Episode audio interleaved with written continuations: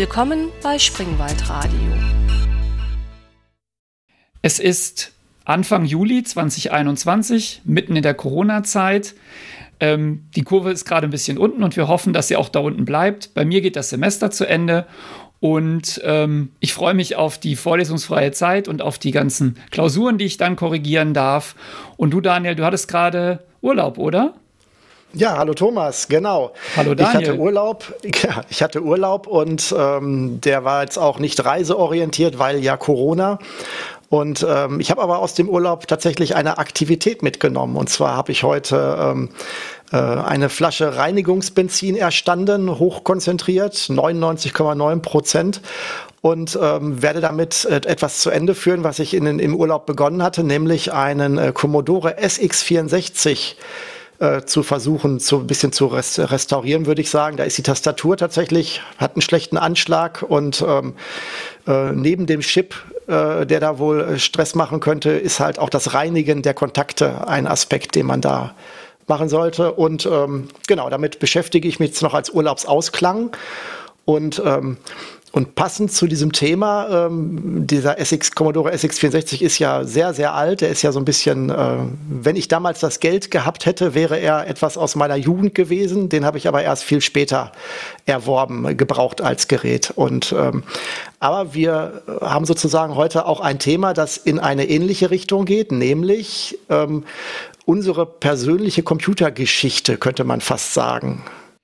Genau, wir, wir, wir und der Computer, oder? Das ist, äh, das ist ja doch so ein bisschen ein Thema, was äh, sich durch unser Leben zieht und da können wir heute mal ein bisschen drüber, äh, drüber schwatzen. Aber bevor wir damit anfangen, SX64, ist das der tragbare C64 gewesen? Genau, das ist der äh, Executive äh, Computer, der damals damit beworben wurde, dass er äh, unter ein Flugzeugsitz passt, also so wie ein Trolley sozusagen. Und ähm, ich weiß nicht, also hat auf jeden Fall eine zweistellige Kilogramm, äh, ein zweistelliges Kilogrammgewicht. Er hat einen eingebauten Röhrenfernseher. Natürlich hat er keinen Akku, ähm, obwohl es ein ja, Laptop, weiß ich nicht, ob man das so nennen kann.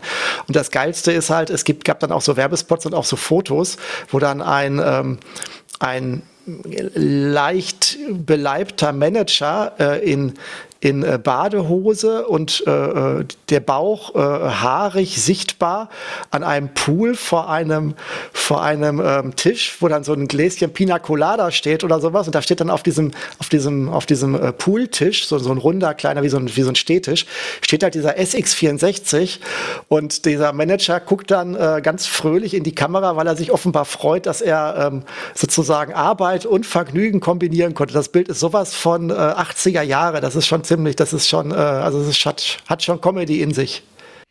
Oh, ich versuche mir das gerade vorzustellen. Ähm, aber so Werbung aus der damaligen Zeit ist ja ohnehin immer ein bisschen äh, speziell. Wir haben jetzt äh, am Wochenende Running Man geguckt. Und das ist ja auch ein Film, der ist ja so 80s. Das ist ja, ist ja unfassbar. Bis hin zu den Adidas-Logos auf den äh, Anzügen der, der Running Man. Ähm, aber vielleicht, du hast jetzt gesagt, ähm, SX64 80er Jahre, das ist ja jetzt, wie, wie kommst du jetzt darauf, ausgerechnet einen C64 äh, zu restaurieren? War das dein erster Computer oder wie, wie fing deine Computergeschichte an? Ah, dann steigen wir direkt mal ein. Also, ähm, also der SX64 war definitiv nicht mein erster Computer, weil äh, die damals äh, dafür auf den Tisch zu legenden 3000 Mark, äh, die waren doch vielleicht nicht ganz so realistisch als, als Jugendlicher. Ja, ich kann, ich kann gerne mal anfangen. Ähm, äh, wie gesagt, wir, die Idee ist ja, dass wir heute jetzt nicht einfach nur ähm, äh, unsere Anekdoten runterhauen, sondern vielleicht auch äh, interessante äh, ja, interessante äh, Details vielleicht auch noch preisgeben, die vielleicht doch ähm, auch interessant zuzuhören sind. Also ich habe den Effekt, dass ich, wenn ich mit Leuten spreche, die, die ähm, äh, zehn Jahre oder mehr jünger sind als ich, dass sie teilweise, äh, gerade wenn sie auch so selbst Programmierer oder sowas sind, ähm, immer sehr in, äh, hellhörig wären, wenn es um Themen geht, die sie gar nicht mehr erlebt haben, wie Assembler-Programmierung oder sowas. Und ähm, deswegen ist es vielleicht mal ganz lustig, das vielleicht einmal hier so ein bisschen auch zu streuen. Wer sich dafür nicht interessiert, kann ja ausschalten. Das ist, das ist das, was, äh, was ich von meinem Sohn immer vorgeworfen kriege. Das ist, der sagt ja immer, okay, Boomer, wenn ich mit den alten Geschichten anfange, wie das früher war. Aber ähm, genau, wer, wer nicht, wer, wer jetzt keinen Bock auf Boomer-Talk hat, kann ja ausschalten und ähm, spazieren gehen oder andere sinnvolle Dinge tun. Es sei denn, er hört uns mal spazieren gehen, dann hat er natürlich äh, oder sie auf jeden Fall ein Problem. Ja, aber zurück zu deiner Frage. Ähm, also bei mir ist es so, ähm, Computer, ähm, ich wusste schon als Kind oder Jugendlicher eigentlich schon immer, dass ich einen Computer benötige und brauche, äh, konnte das aber sicherlich irgendwie nie begründen und auch nicht so leicht herleiten. Und ähm, ähm, bei mir fing es eigentlich leider nicht mit einem Computer an, weil ich mich da zu einer Zeit für interessiert habe, wo es die zumindest für den Privatbereich, glaube ich, noch gar nicht so äh, greifbar gab. Ich hatte aber ähm, zu der Zeitpunkt ähm, hat mein Onkel ähm, sich sehr ähm, meiner angenommen. Der ist, ähm, der hat Elektriker gelernt und war auch so insgesamt mit Elektronik sehr, sehr affin und hat mir dann halt äh, Löten, Elektronik und ähm, Elektrik auch beigebracht. Ähm, ähm, tatsächlich auch ähm, der Umgang mit 240 Volt. Das war vielleicht als Zwölfjähriger nicht ganz so ratsam, aber man hat was dabei gelernt. Und ähm, das war halt so in der Zeit so ab zwölf Jahre, da habe ich wie gesagt so gelötet und dergleichen. Und so mit zwölf Jahren dann auch habe ich dann meinen allerersten Elektronikbaukasten geschenkt bekommen, ähm, weil ich immer nach Computer gefragt habe.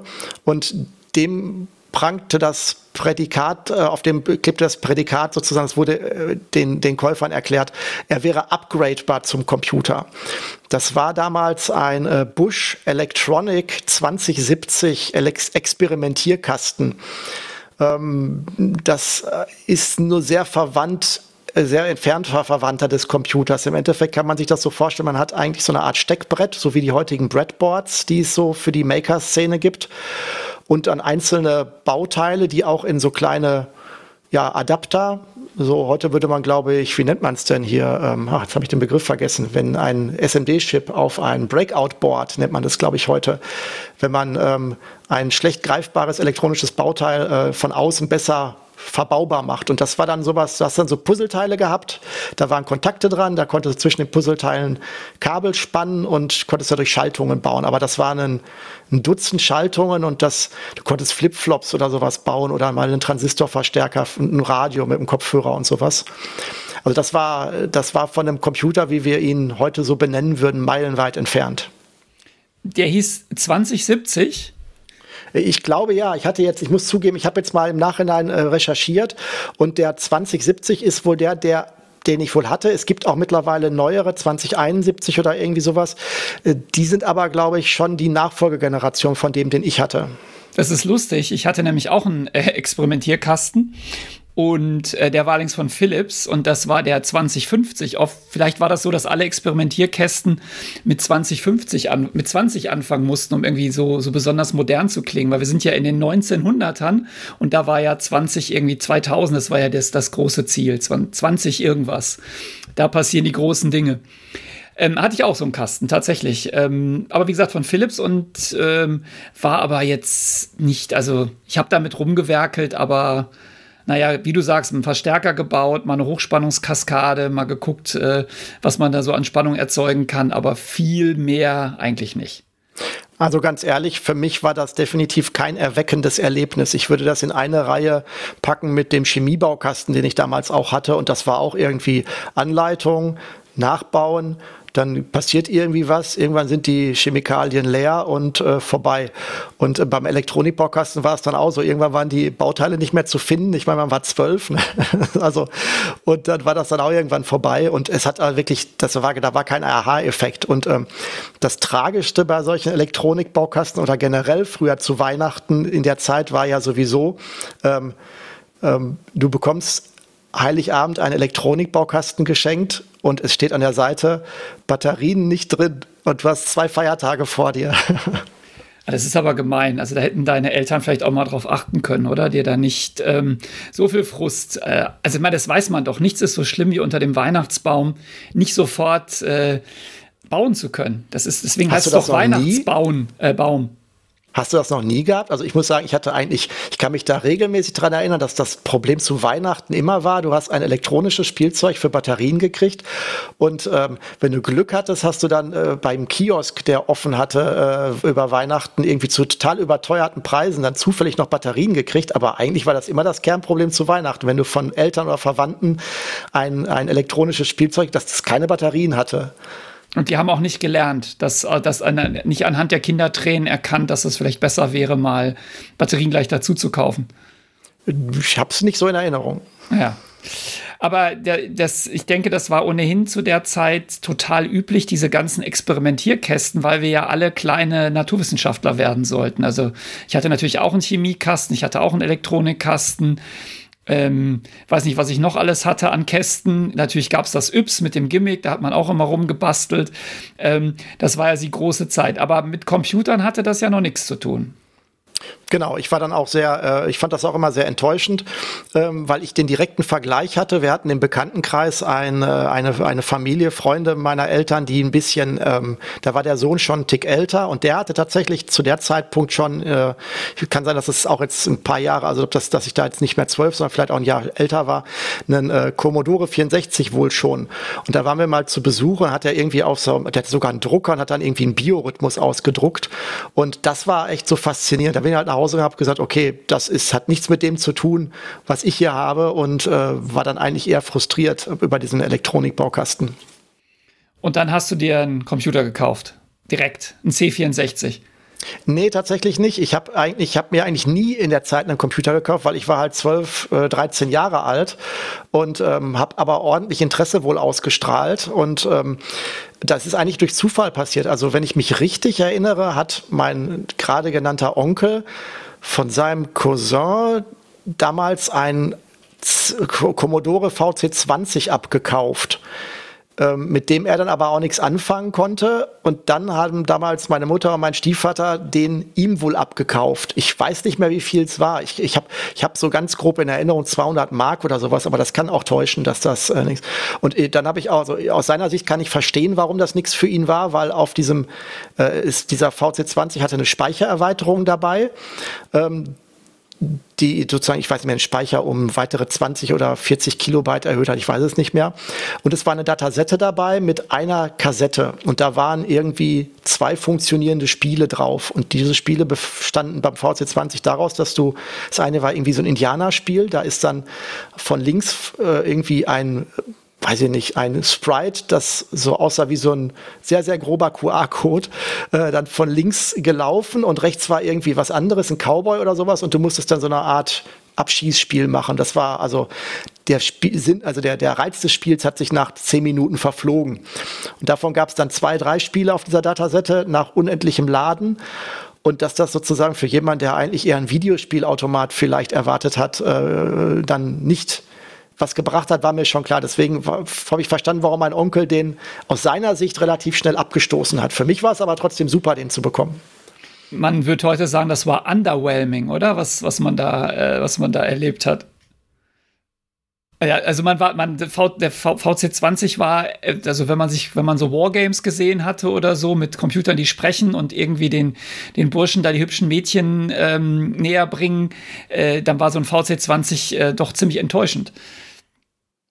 Genau, der VC20 war eigentlich, ähm, ja, die, also man konnte damit eigentlich an, als Konsumer aus meiner Sicht äh, nicht wirklich was machen. Und ähm, das hat aber bei mir ähm, tatsächlich dazu geführt, dass ich dann das Handbuch gelesen hatte, weil man muss sagen, sowohl der Commodore VC20 als auch der 64er hatten ein, ein Handbuch dabei, in dem tatsächlich erklärt wurde, wie man Basic programmiert. Also das war wirklich nicht nur ein Benutzerhandbuch, es gab ja auch nichts dabei, deswegen haben sie dir gezeigt, wie du Programme schreibst. Und ähm, diese kleine Bibel hat dann tatsächlich dazu geführt, dass ich angefangen habe, ähm, mein allererstes Spiel zu schreiben. Das war so eine Art Entscheidungsbaum Text Adventure. Das hieß das Diebstahlspiel und das war halt sowas wie, ähm, du stehst auf, äh, du hast jetzt, du stehst vor der Bank und du willst sie ausrauben und welchen Eingang nimmst du, linken oder rechten und dann konntest du halt, ich weiß nicht mehr, eins oder zwei drücken und dann kam, ja, links war leider, eins war leider der äh, Polizist, du bist gefangen und da musst du ja von vorne anfangen. Also so ein Sackgassenspiel, aber halt ähm, selbst geschrieben.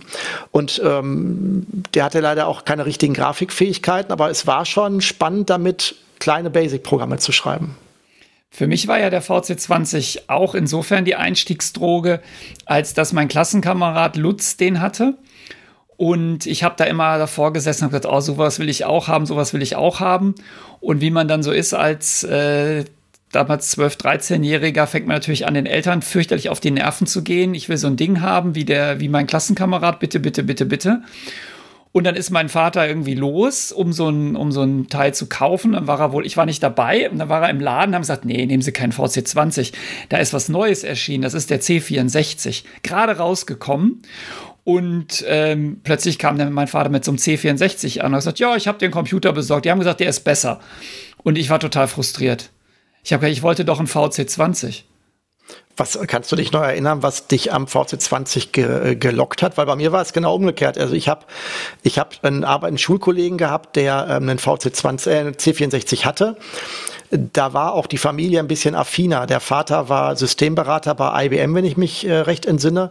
Und deswegen war das, ähm, das äh, sagen wir, Computer ins Haus bringen immer etwas ähm, aktiver. Und ich glaube tatsächlich auch, dass da auch ein bisschen mehr Kapitalmöglichkeiten äh, in dem Haushalt bestanden als bei meiner Mutter damals. Ähm, und ich weiß noch, wie ich dann den C64, als ich sowas wie Manic Mansion gesehen habe, wie ich das sozusagen, wie geil ich das fand und ähm, dass ich dann sozusagen äh, ähm, versucht habe, das irgendwie nach Hause zu bringen und mir dann äh, von dem äh, Schulkollegen wir versucht haben, äh, Manic Mansion auf, äh, auf Datasette zu kopieren, weil ich hatte ja eine Speichererweiterung, die dann vielleicht auch auf 64 Kilobyte gekommen wäre. Das war damals so das, die naive Annahme, dass man sagt, ja, ich habe ja eigentlich ein C64, das, ich habe ja, mit Speichererweiterung ist das auch ein C64, ne, aus damaliger Sicht als, als Kind oder, Jugendlicher sicherlich noch nachvollziehbar. Also ich hätte, ich war wirklich, ähm, ich habe immer ähm, traurig zum C64 rübergeschielt. Ja, du, du, machst jetzt einen Denkfehler. Und zwar, als ich ähm, bei meinem Klassenkamerad Lutz den VC20 gesehen habe, war ja der C64 noch nicht entschieden.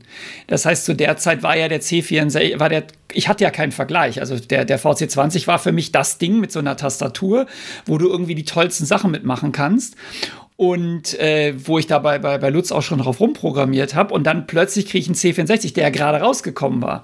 Also das, das Ding muss über 1000 Mark gekostet haben damals und ähm, natürlich, klar, im Nachhinein bin ich ja heilfroh. Also ich müsste heute noch ein, ein, ein Dankesgebet schicken und sagen, ja, gut, dass ich keinen VC20 bekommen hätte, habe. Und deshalb kann, also mich hat am VC20 gereizt, dass es ihn gab und am C64 erstmal abgestoßen, dass ich ihn nicht kannte. Und das war natürlich dann, ich, das Dumme war, der VC20 hatte schon, wie man heute sagen würde, ein Ökosystem zu der Zeit, der C64 aber nicht. Es gab keine Software, es gab gar nichts, es gab keine Literatur, überhaupt nichts. Ich bin durch, bin in Dortmund zu Karstadt gegangen, bin da durch die Computerabteilung, habe nach irgendwelchen Büchern gesucht, nach Spielen. Es gab nichts für den C64, ich war einfach zu früh. Ähm, genau, das war scheint ein Early Adapter gewesen zu sein, weil ich konnte ja schon vorher bei meinem Schulkollegen äh, rüberschauen. Das heißt, der war schon etabliert. Und ich erinnere mich daran, dass ich sogar, glaube ich, von der Floppy oder vom C64 sogar schon die zweite Generation bekommen hatte irgendwie. Also ich, ich bin auf jeden Fall deutlich später als du eingestiegen, wenn ich das richtig äh, verstanden habe, was den C64 angeht. Ich musste mich sozusagen mit dem VC20 ein bisschen länger über Wasser halten. Ja, du bist halt die entscheidenden zwei Jahre jünger würde ich sagen, an ja. der Stelle. Ja, aber wir hatten ja nichts, muss man jetzt als Boomer genau. an der Stelle. Wir hatten doch nichts. Ja. Wobei ich sagen muss, dass ich tatsächlich diesen, dadurch, dass ich später rangekommen bin, tatsächlich ähm, ähm, einen besseren Einstieg hatte beim C64. Also ich habe ihn zu meiner äh, Konfirmation gekriegt. Äh, rein praktisch gesehen wurde das Kom Konfirmationsgeld eingesammelt, äh, dann von äh, meiner Mutter meinem damaligen Stiefvater geupgradet und der hat dann sozusagen, äh, hatte von dem Geld, also eigentlich, die haben das Geld behalten und haben dafür vorher schon ein C64 mit Floppy 1541 oder so ähm, oder 42, weiß ich gar nicht, gekauft. Äh, und ähm, und äh, obwohl er damals mein Stiefvater Anwalt war oder vielleicht auch gerade deswegen, hatte er offenbar, ähm, er hatte wohl Connections zu einem Mandanten, der ihm dann äh, eine, eine Diskettenbox mit zehn Raubkopien für mich schon besorgt hat.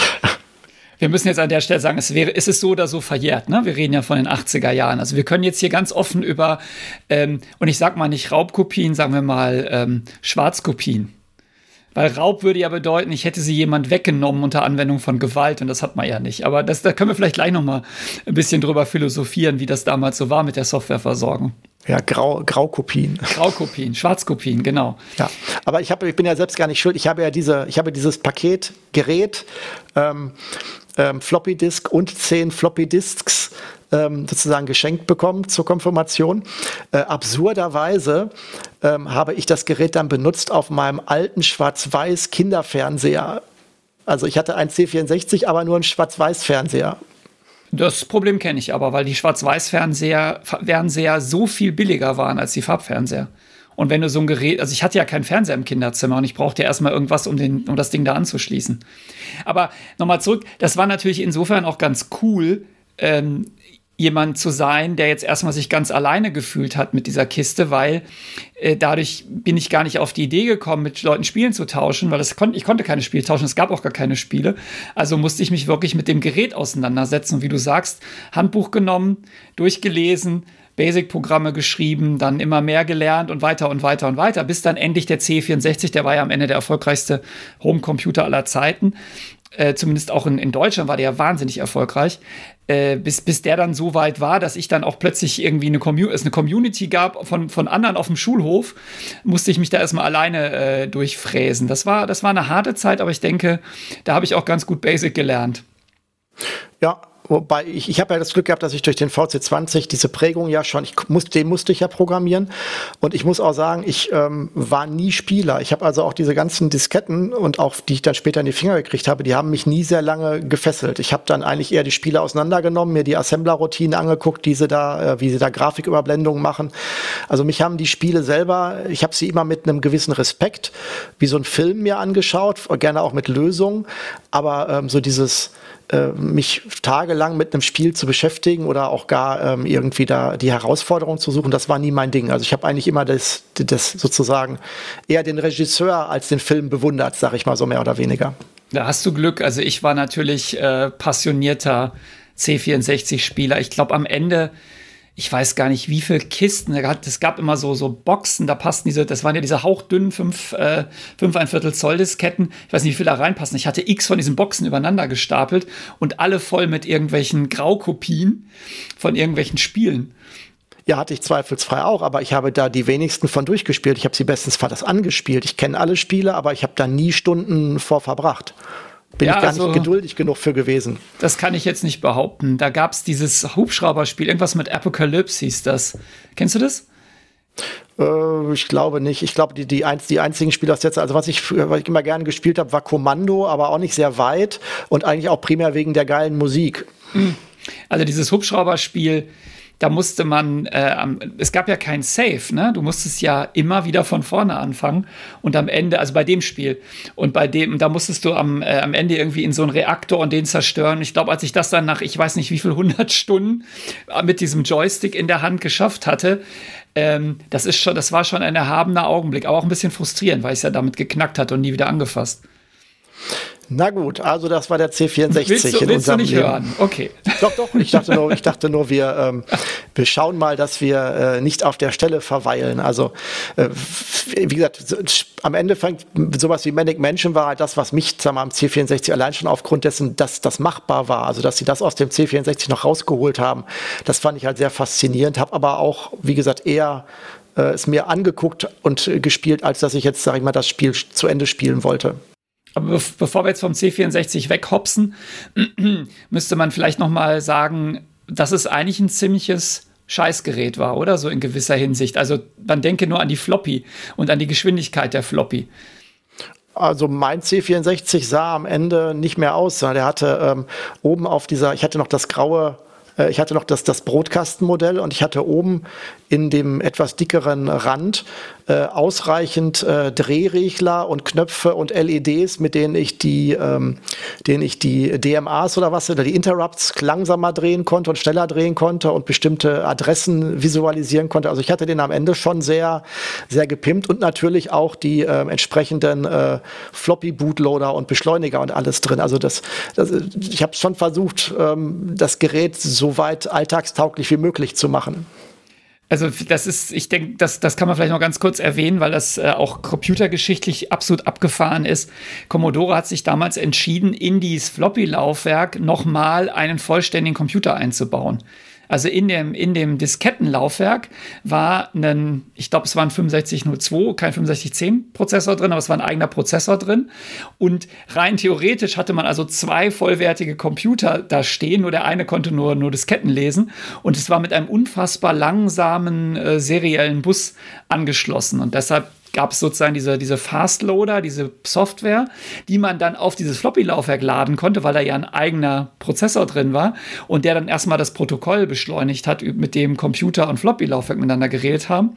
Und wenn einem das nicht gereicht hat, dann hat man das Ding auseinandergeschraubt und hat tatsächlich ein Parallelkabel gezogen zwischen dem Floppy-Laufwerk und dem, und dem C64. Und erst dann konnte man ernsthaft Disketten äh, verarbeiten, vor allem kopieren, weil wir wollten ja Disketten kopieren wegen der Software, die da drauf ist. Und das ging ja mit dem alten, ähm, mit, der, mit dem normalen Laufwerk nicht, wenn man das nicht modifiziert hat oder einen Fastloader geladen hat.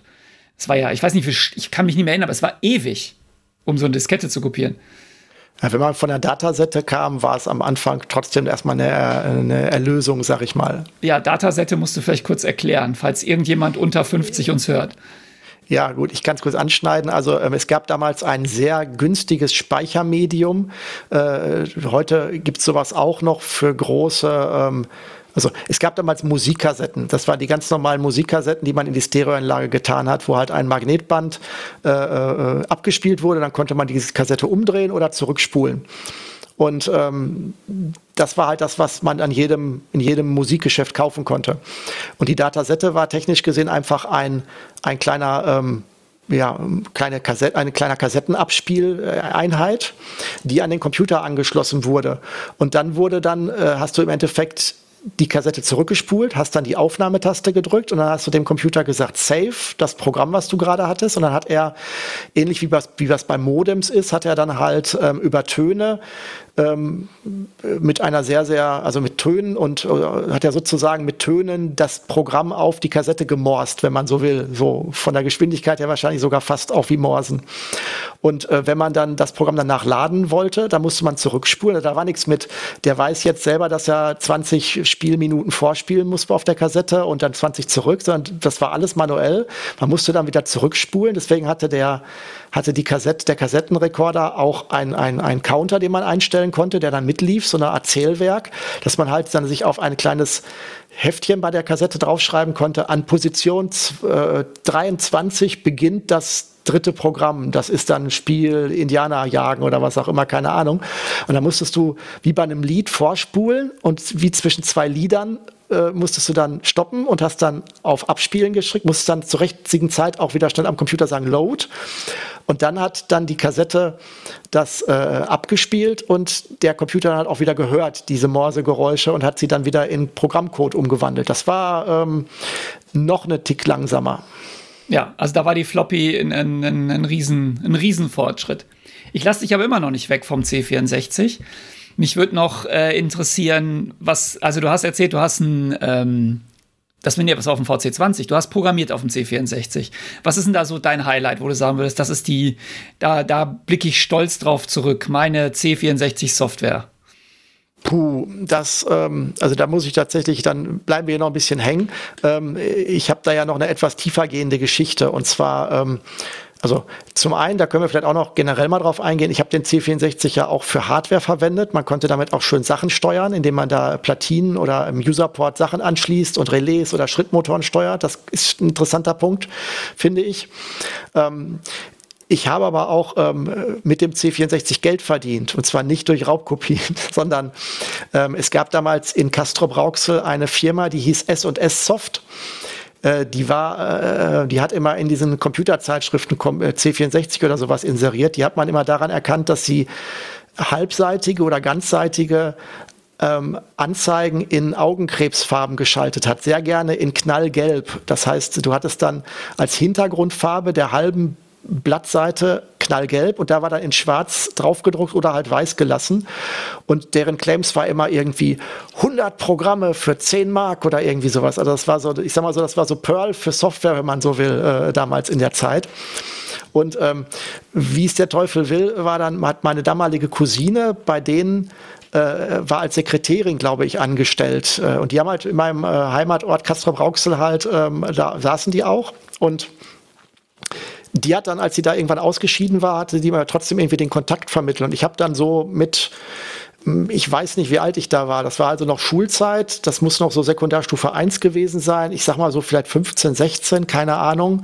Ähm, habe ich dann da ähm, erst in den Ferien und dann auch unter der Woche gejobbt. Und ähm, tatsächlich habe ich für die ähm, Programme geschrieben, die dann auch in deren Katalogen waren. Meine Hauptaufgabe war aber das Pimpen von alten Programmen. Das heißt, die hatten irgendwie so ein Fundus von uralt Programmen, so Hangman, mit, nicht mit Grafik, sondern mit diesen C64 Tastatur äh, Zeichensymbolen, also Character Set äh, äh, äh. Und die sahen natürlich alle scheiße aus. Und äh, meine Aufgabe war, mit Koala Painter für diese Programme eine Art Intro-Screen zu malen, also ein fertiges Bild. Ähm, dann ein, im Nachhinein muss ich sagen, ein ähm, äh, einen nicht lizenzierten äh, äh Schnellladeloader davor zu setzen und das alles zu verbinden. Das heißt, ich habe im Endeffekt einen Loader für uralte Programme gemacht, die dann schneller geladen haben, als sie von Diskette eigentlich laden würden, mit einer eigenen Titelgrafik. Ähm, und ich habe dann im besten Fall das Copyright der Produkte auch hochgesetzt. Wenn da stand Copyright 1983, dann stand da jetzt Copyright 1986 in dem Originalprogramm. Das war so meine Kernaufgabe, die ich da in den ersten Wochen zu tun hatte, also sozusagen Programme zu pimpen. Ähm, habe aber auch einige Programme für die äh, geschrieben, die sie dann auch offiziell vertrieben haben. Das war aber, glaube ich, alles abgegolten. Das, ich habe keinen Autorenvertrag gehabt, sondern das war durch meine Stundenzeit, die ich da gemacht habe, dann äh, bezahlt. Okay, also die, die, ähm, das wäre ist sozusagen dein Highlight. Also für diese Firma, die wir jetzt nicht nochmal nennen, ähm, Software, äh, sagen wir mal, ja, zu liften, es wieder schön zu machen. Nee, nee, also ich habe auch, wie gesagt, es gibt auch Programme, habe ich ja gerade gesagt, die dann auch in deren Katalog waren. Ich hatte einen interaktiven Programmierkurs geschrieben, wo du dann halt ähm, interaktiv an Grafikprogrammierung mit Basic rangeführt wirst. Ich hatte einen, ähm, einen, ähm, ein Spiel, das nannte sich Vaultron, das war so ein, so ein Weltraum-Shooter. Ich, leider habe ich die nicht mehr. Ich habe ich hab noch eine Anzeige aus dem C64-Magazin, wo mein Spiel beworben wurde. Die habe ich noch äh, äh, im Internet gefunden.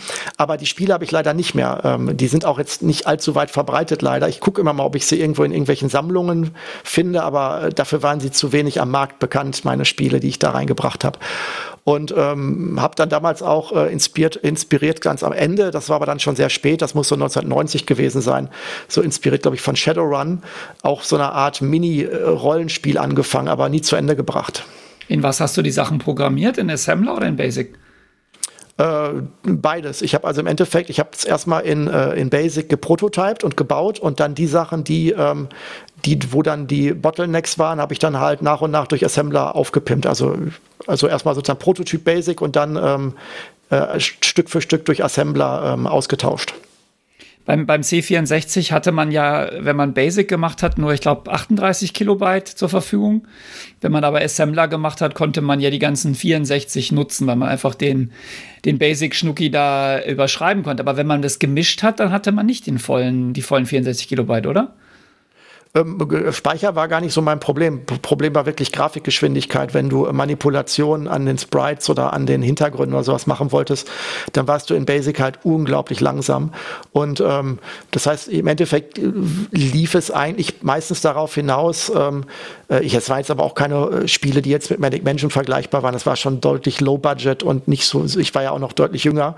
Ähm, also das war jetzt, ähm, ich habe im Endeffekt Grafikroutinen geschrieben, äh, die als Library in den Assembler-Speicher gestopft und dann von Basic aus aufgerufen. Also es war jetzt nicht so, dass ich das gesamte Programm, also die Logik war weiterhin Basic, es waren nur die Grafikroutinen und die Soundroutinen äh, waren dann durchaus in Assembler ausgelagert. Mhm. Ja, das Basic, da, da habe ich jetzt auch noch eine Heldengeschichte, bevor wir den 1064 jetzt vielleicht verlassen. Aber das ist halt nun mal das, das Gerät, was auch am, am tiefsten Spuren hinterlassen hat, zumindest bei mir. Ähm, und ich habe damals für einen Getränkehandel, der war nebenan, also wirklich der Nachbar, eine Software geschrieben, äh, damit er seine, seine ganzen Lager, sein Lagergedöns und seine Rechnung und so machen kann, weil der für jeden Kunden andere Preise hatte. Also das war, das war wirklich ein hochinteressantes System, was die hatten. Also wenn da jemand reingekommen ist und hat gesagt, ich hätte gerne eine Kiste Wasser, dann hatten, haben nie zwei Leute dasselbe bezahlt. Sondern ganz ab, von ganz seltsamen Kriterien abhängig äh, gab es da, äh, gab's da Preise und da, da kam, gab ja sowieso keine Software von der Stange so viel damals, aber da kam irgendwie nichts mit klar und das wollten sie unbedingt haben. Und das habe ich programmiert Und ich war, ich weiß nicht, war 13, 14 und habe 100 Mark bekommen. Und ich dachte, ich wäre Bolle. Ja, ich hätte jetzt so viel Geld gekriegt. Heute würde ich sagen, Mann, das war für dich aber ein echtes Schnäppchen. Äh, wenn du dir überlegst, dass ja schon ein Spiel irgendwie 100 Mark gekostet hat, das du gekauft hast. Und das war ja, war ja nicht, war ja Massenware und nicht individuell. Und da habe ich wirklich hart mit diesem Basic gekämpft, weil dieses, das war in Basic geschrieben und der Garbage Collector war so langsam. Und irgendwann in der Benutzung von diesem Programm musste irgendwann mal eine Garbage Collection gemacht werden und dann stand das aber für drei, vier Minuten still. Und deshalb gab es dann extra so, ein, so, eine Funktion, dass man die antriggern konnte, wenn gerade nichts zu tun war, dass der C64 da mal seinen, seinen Speicher aufräumt. Also wilde, äh, wilde Geschichten. Leider ist das alles verloren. Also ich habe aus der Zeit tatsächlich keine Software mehr rüber gerettet, wie du auch. Also es ist alles weg. Ich habe tatsächlich nur noch ähm, Bildschirmfotos von, äh, von zwei Spielen, die ich damals gemacht habe. Da habe ich das damals irgendwie vom Fernseher abfotografiert äh, mit, der, mit der analogen Kamera, das weiß ich noch. Ähm, und ich habe auch Fotos von den, wovon ich gerade sprach, von den Hardware-Projekten. Also ich, wir hatten ja in unserer Folge über Animatronik auch kurz über animatronische Büsten aus der Zeit gesprochen.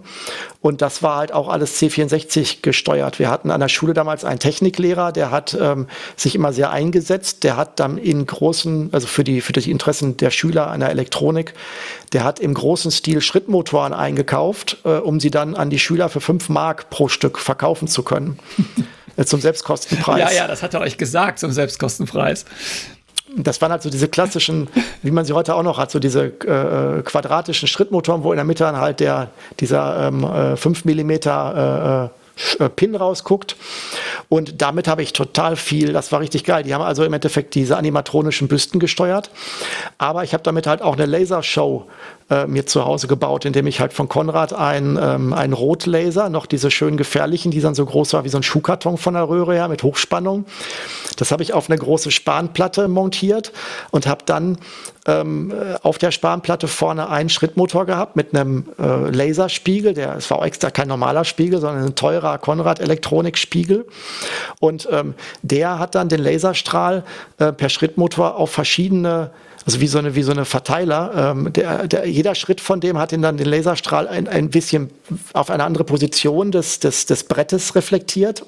Und da waren dann halt verschiedene Effekte, wie ähm, Tunnel drehen, äh, Nebel erzeugen und, und verschiedene Strahler und auch wieder neue Motoren und dergleichen. Und das habe ich dann, dann habe ich mir eine Nebelmaschine selbst gebaut. Das ist auch eine Geschichte für sich. Er hatte da zum Geburtstag von meinen äh, Freunden, die hatten zusammengeschmissen und Nebelfluid für mich äh, sozusagen zusammengeschmissen. Das war damals noch deutlich teurer teurer als heute. Und dann habe ich das mit dem C64 gesteuert und ich habe dann tatsächlich mit dem C64 auch mit einem Relais den damaligen CD-Player äh, auf Pause gelegt. Und dann konnte ich, sage ich mal, Musik von Laserdance zum Beispiel in den CD-Player legen, habe auf Play und Pause gedrückt. Dann habe ich auf dem C64 ähm, eine Taste gedrückt, der hat dann den CD-Player äh, angelaufen und dann konnte ich auf der C64-Tastatur sozusagen äh, die Laseranlage spielen, wie so, eine, wie so ein Keyboard und konnte dann passend zur Musik mir selber eine Laser-Choreografie eintippern. Das hat der C64 alles gespeichert und dann habe ich halt die, die, das Lied wieder zurückgespult, auf, wieder auf Pause und dann konnte das abspielen. Dann konnte ich mich selbst hinsetzen und konnte dann meine eigene Laserkomposition im Nebel genießen. Und das war halt alles super billig. Du musstest nur einen, einen User-Port musstest du nur, da hat damals äh, unser Freund Jens äh, mir geholfen, musstest du halt nur beim, ähm, beim Userport ähm, im Endeffekt Transistor, ähm, einen Widerstand und äh, das war es dann irgendwie schon und konntest das dann in die Platine reinstecken.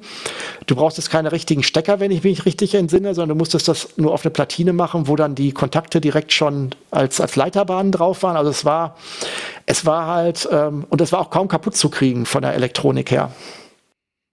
Der Userport. Das, das, das, was ich am Userport immer als erste Amtshandlung, ich hatte, ich hatte nicht nur ein C64, ich hatte, glaube ich, zwei oder drei dann im Laufe der Zeit.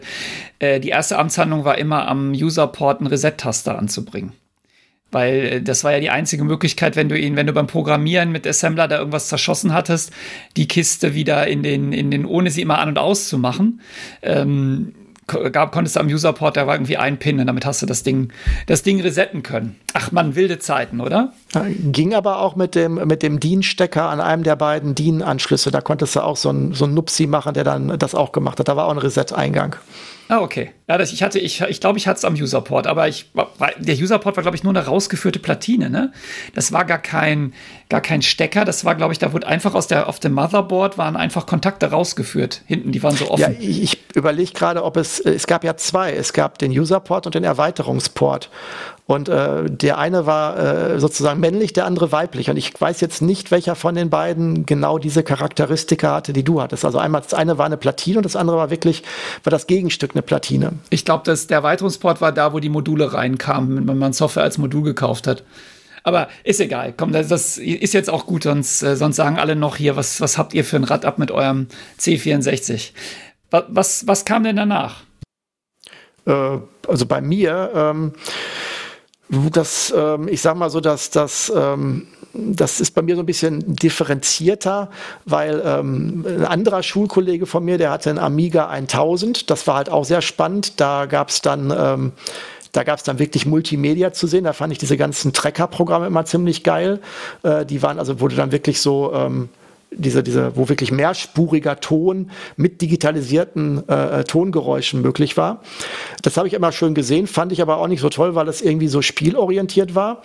Ähm, und in der Schule hatten wir im Informatikunterricht dann ähm, ähm, ähm IBM-kompatible PCs, nämlich äh, Schneider, Armstrad, CPC oder sowas. Ich glaube, weil bei uns in der Stadt damals irgendwie der einzige Computerladen der vor Ort war, irgendwie war so ein Schneider äh, äh, Vertreter, der hat eigentlich nur Schneider-Computer gehabt. Und wir haben dann so ein ja, so Computer gekriegt, das waren dann so äh, liegende Desktop-Computer, obendrauf äh, ein fest verbauter Monitor, der da auch genau drauf passte. Ich glaube, es gab schon Maus, wenn ich mich nicht täusche, bin mir aber jetzt nicht sicher. Ich, ähm, und da haben wir dann äh, DOS gemacht. Das war tatsächlich etwas, und das hat mich viel mehr getriggert als jetzt den Amiga. Der Amiga war so schön, das war so wie Jahrmarkt, ne? Und da kommst du nach Hause und dann ist auch schön gewesen. Aber ähm, der C64, äh, der, der, der, der, ähm, der, das äh, Pascal-Programmieren, was wir dann da gelernt haben, das war wirklich äh, schon deutlich besser. Und mein Stiefvater wollte dann halt auch einen Computer für zu Hause besorgen und der war aber Zocker. Und ähm, ich habe immer gesagt, ja, mit PCs kann man auch zocken, aber der hat sich dann tatsächlich dann äh, nicht davon abbringen lassen, einen Amiga 500 zu erwerben. Und mit dem bin ich eigentlich nie äh, grün geworden. Den habe ich äh, in unserer VR-Folge, habe ich das mal erwähnt, den habe ich mal Assembler programmiert, um da für einen selbstgebauten Helm ähm, ähm VR 3D-Grafik äh, Low Budget zu erzeugen.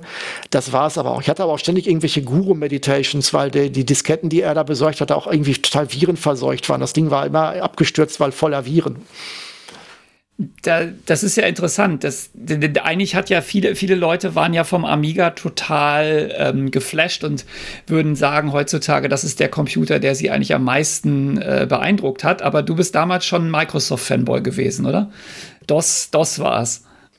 Ja, ich fand da, ich bin, da bin ich halt hingeführt worden. Ne? Der, der Amiga, das war so ein, so ein, also den Amiga habe ich halt beim Schulkollegen gesehen, der hat das auch gut orchestriert. Da hat man dann da angeguckt und so gegenseitig, im Endeffekt guckt man sich die Sachen einfach gemeinsam an und ist begeistert. Also so richtig konstruktiv war das ja auch nicht. Und ähm, der in der Schule ist man halt wirklich an das Praktische. Also ich bin halt nicht so der Konsument, was das angeht. Wir haben also da Niki der Roboter gelernt. Das war wirklich so ein objektorientierter Ansatz in Pascal. Da hattest du so ein, hattest du so ein Spielfeld, da war ein, ein, ein, ein, ein, ein Pfeil einfach nur auf einem Text Bildschirm. Und das war Niki der Roboter, der hat irgendwo hingeguckt und dann musstest du Aufgaben lösen, dass der also sagt, okay, da steht eine Getränkekiste, da stehen die Flaschen und jetzt schreibe ein, äh, ich glaube, es gab es als Turtle Paint auch in ähnlicher Form, äh, äh schreib jetzt einen äh, Quellcode, der, äh, wo Niki sich halt bewegt. Du konntest sagen, Niki, dreh dich links, geh vorwärts und du hattest halt Befehle, mit denen du den steuern konntest. Und dann hast du halt Programme geschrieben, um Aufgaben zu lösen, so wie es es heute teilweise auch so für Kinder gibt, was man so mit mit Blockly kleine Programmchen. Ich glaube, für Minions gibt es das auch so äh, zum Programmieren, wo man auch so kleine Mini-Programmchen schreibt, um Aufgaben zu lösen. Und das hat mich total getriggert. Ich weiß, dass wir damals noch, ähm, ist, damals habe ich auch Go gespielt und ähm, da gab es Go-Turniere und da habe ich dann auch mit meinem anderen Schulkollegen zusammen dann halt eine Go-Turnierverwaltung geschrieben, weil die halt immer einen riesen Aufwand hatten mit Auslosen und dem Ganzen, wo sie dann wirklich die ganzen ähm, äh, Mitspieler eingeben mussten und dann mussten sie die auf Papier auslosen und wer hat noch nicht mit wem, mussten gucken, dass keiner gegen jemanden gelost wird, gegen den er in den vorherigen Runden schon gespielt hat und sowas. Da erinnere ich mich halt noch dran, dass das dann die Herausforderungen waren, die wir gesucht haben, dann bei diesen Go-Turnieren denen eine, ähm, eine Auslosungssoftware unterzujubeln. Aber es, ich hätte jetzt, ich hätte jetzt eigentlich gedacht, dass für dich, der auf dem C64 schon wild rumgehackt hat, so Niki der Roboter jetzt eher lame war, oder? Das hatte ich doch nicht, das hatte ich doch nicht gereizt. Ja, man muss sagen, der objektorientierte Ansatz von Turbo Pascal war schon richtig erweckend. Der ganze Basic-Kram und dann dieses, das, der, das recht aufwendige Assembler. Ich fand halt die, ich fand halt Turbo Pascal einfach total super, muss ich sagen. Das war wirklich nochmal, ähm, das ist ja sehr nah an dem, was ich heute so mit C-Sharp und so mache. Objektorientierte Programmierung ist halt nochmal eine geilere Sache. Also wenn man wirklich Objektorientierung machen kann, ähm, fand ich schon super. Aber jetzt musst du, also jetzt denke ich mal, musst du deine Erinnerung mal äh, adjustieren in der Schule auf einem Schneider CPC objektorientiertes Turbo Pascal, okay. Das äh, hätte ich jetzt hätte ich jetzt zeitlich anders verortet, aber ich bin. Ja, meinst du? Es kann, also wohl, das kann tatsächlich sein, dass es also es kann sein, du hast recht, dass ich erst mit mit Ball Pascal und Turbo Pascal später in die Objektorientierung eingestiegen bin. Das kann tatsächlich sein. Trotzdem fand ich Turbo Pascal äh, deutlich besser als Basic, kann ich im Nachhinein auf jeden Fall sagen. Äh, absolut. Also Turbo Pascal war, äh, das war für mich auch ein absolutes Erweckungserlebnis. Ich ähm, habe ja, ich bin ja einen anderen Weg gegangen als du. Ich bin ja vom C64, das war ja ein 8-Bit-Computer. Also das war ja deswegen auch diese 64 Kilobyte, die einfach durch den damaligen Datenbus von 16 Bit immer begrenzt waren, bin ich ja zum Apple IIe und in dieser 8-Bit-Welt geblieben. Und auf dem Apple IIe hattest du die Möglichkeit, ähm, so eine Karte reinzustecken und dann konnte der CPM, das ist ja so ein bisschen der intellektuelle Vorgänger von MS-DOS, ähm, ausführen. Und dafür gab es Turbo Pascal. Und das war, ähm, das war unfassbar, äh, unfassbar klasse, dieses, diese Pascal-Programmierung, weil das erstens, der Name Turbo ist ja wirklich Programm bei Turbo Pascal gewesen. Also so wie schnell das Ding kompiliert hat. Dann fiel ja wirklich ähm, Maschinencode raus. Das heißt, kein Basic-Interpreter hat da noch rumgewerkelt, sondern die Programme waren natürlich auch rasend schnell. Und ähm, das war tatsächlich für mich so die Programmiersprache neben Assembler, wo ich gesagt habe, ja, damit, damit kann man ja mal wirklich Programme schreiben, die auch nicht nur, äh, nicht nur langsam rum, äh, rumdödeln, sondern die einfach mehr können. Wobei ich jetzt vielleicht richtig stellen muss, ich habe damals keinen äh, PC besessen. Das war für mich, äh, also das waren, ich habe PC nur an der Schule gehabt und ähm, über den Schulkollegen, dessen Vater bei IBM gearbeitet hat ähm, und diese, die, die, ähm, wenn ich mich richtig entsinne, diese, diese Vorstöße bei dem, ähm, bei dem ähm, Wochenend-Go-Turnier, die wir da gemacht haben, das war dann entweder der Schul-PC oder der PC äh, aus diesem Haushalt. Also das war definitiv, ähm, ich, ich habe da auch das erste Mal eine MCGA oder eine VGA-Grafikkarte gesehen in der Firma, äh, in der Firma, in der Schule hatten wir tatsächlich diese Schneider CPCs, die, die waren grafisch sehr, sehr sehr eingeschränkt und auch Graustufen. Und äh, bei meinem Schulfreund zu Hause, da war dann wirklich, ähm, da war dann so ein IBM-PC, der muss äh, Unglaubliches gekostet haben zu der Zeit. Und da war dann auch eine Grafikkarte drin, die tatsächlich ähm, ähm, äh, also diesen MCGA-Modus mit 320 mal 200 und äh, 256 Farben konnte. Das war damals schon ein Wow-Effekt. normalerweise hattest du nur, ich glaube, Cega oder e, ich glaube Cega-Karten, CGA-Karten oder noch schlechtere Herkules-Karten oder was auch immer in den in den Schneider Armstrats.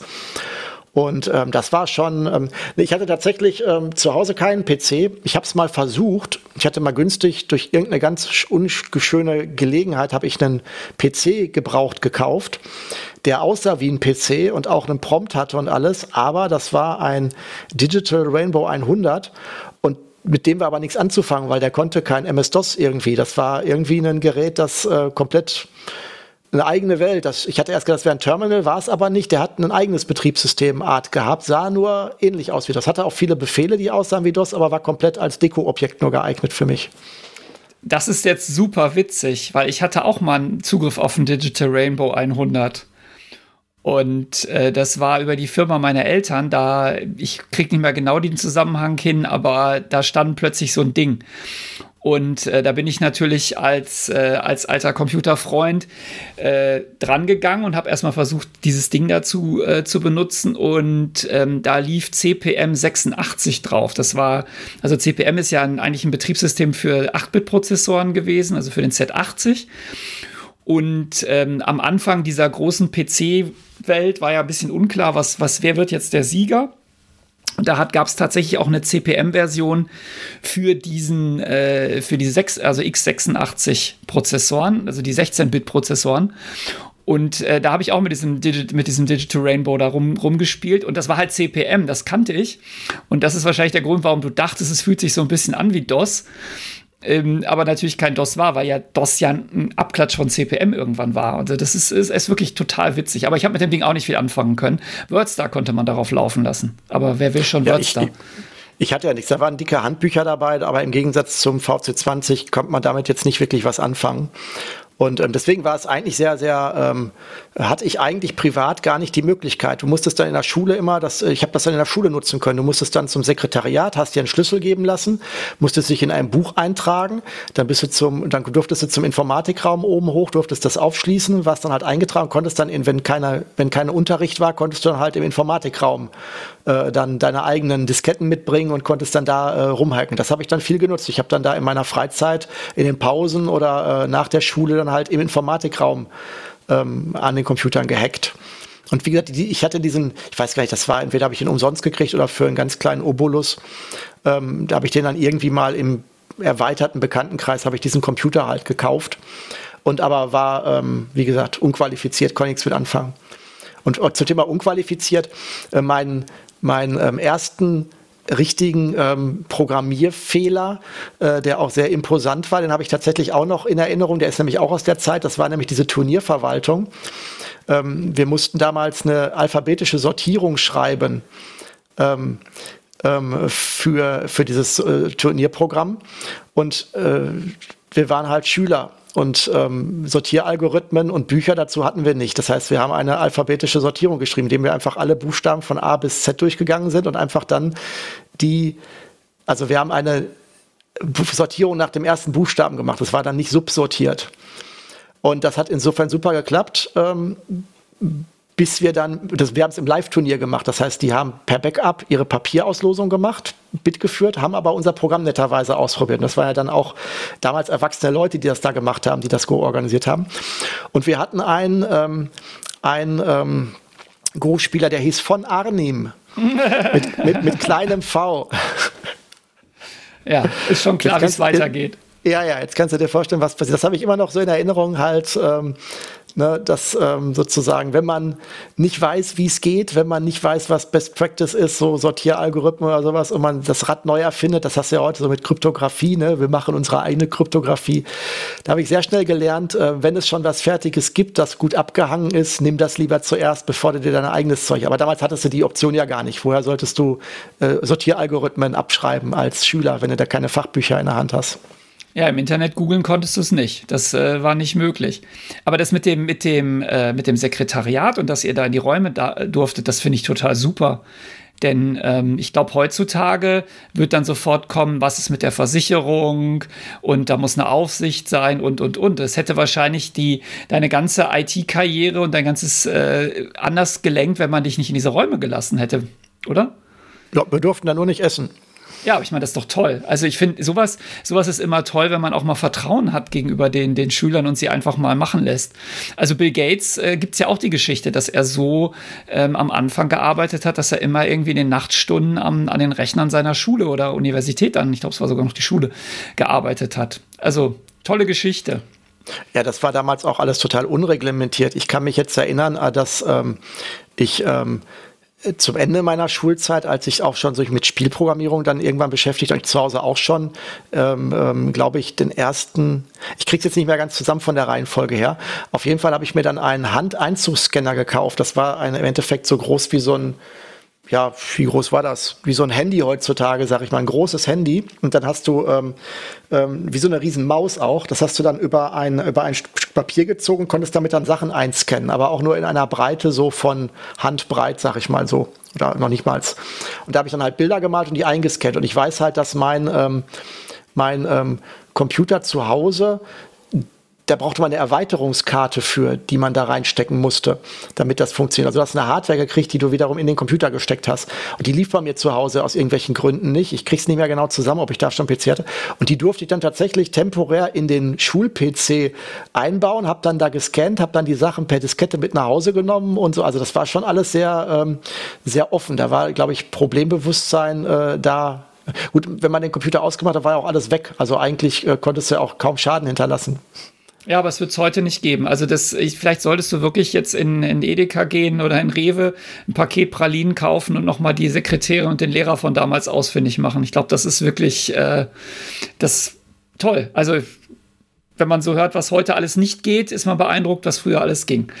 Ähm, aber gut, wir wollen jetzt hier nicht das, äh, das deutsche Schulsystem reformieren, sondern wir wollen ja über unsere Computergeschichte reden. In welchem Jahr sind wir denn jetzt gerade so ungefähr bei dir?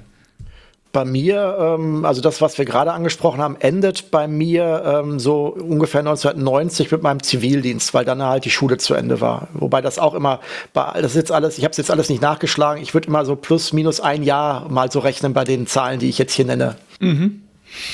Bei mir war das, äh, ich hatte nicht das Glück mit der Schule, weil, wie du das hattest. Bei, ich war wahrscheinlich wieder die entscheidenden zwei Jahre zu früh. Wir hatten an der Schule nur Apple II Klon, Klone und äh, haben da mit UCSD Pascal drauf rumprogrammiert. Ähm, das war eigentlich ziemlich geil, weil UCD, UCSD Pascal damals schon eine wirkliche virtuelle Maschine und alles hatte in diesem winzigen äh, Computer mit eigenem Betriebssystem und allem. Das war schon echt abgefahren. Aber ich habe halt im Informatikunterricht der Informatik AG nichts gelernt, sondern ich habe für alle die Programme geschrieben und äh, die, die, der, die Lehrerin ja, da war halt, also wie soll man sagen, da war halt nicht so viel ähm, zu holen. Deswegen war das für mich eher so ein bisschen ernüchternd. Hat mich aber tatsächlich an den Apple rangeführt, so dass ich dann gesehen habe, dass Apple eigentlich eine Maschine ist, also der Apple II, äh, mit dem ich mehr machen kann als mit dem, mit dem C64. Und da bin ich auch komplett umgestiegen. Der Apple hat ja auch schon Erweiterungskarten, der hat ja auch wirklich schnelle Diskettenlaufwerke, also nicht wie der C64.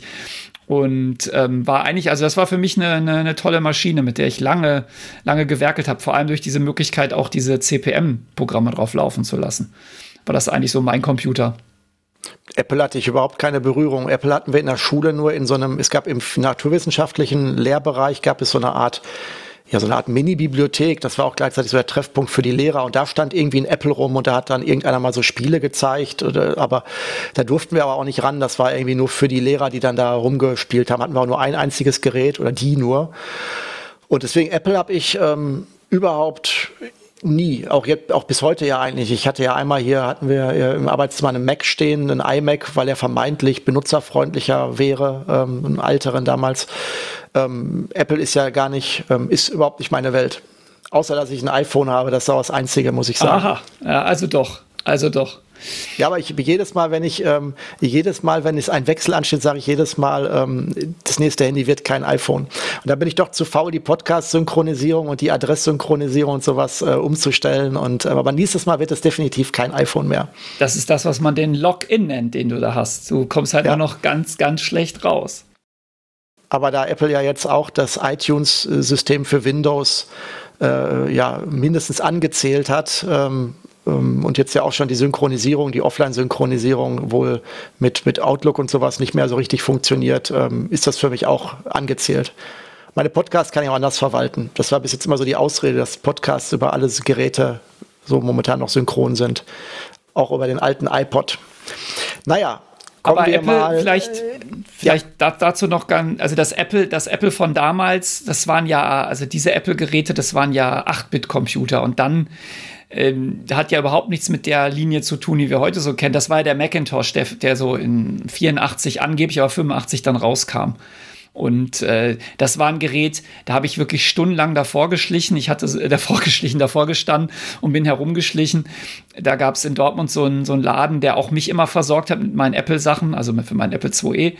Und dann stand da dieser Macintosh und das war mit Maus und grafischer Oberfläche und unfassbar. Das war absoluter Science Fiction, aber es war auch unfassbar unbezahlbar, das Gerät, sodass ich dann Jahre gebraucht habe, bis ich meinen ersten äh, wirklichen Apple Mac Kontakt hatte. Also ich hatte tatsächlich ja über diesen äh, Schulkollegen äh, auch Einblick in das, was beim PC geht. Und ich weiß, dass wir damals äh, da, ähm, wenn irgendwie so Schülerzeitungen waren, haben wir die da auch auf äh, PCs bei ihm gemacht. Und ähm, es ging auch schon. Da war eine Software, die hieß damals Ventura Publisher. Die muss unglaublich teuer gewesen sein.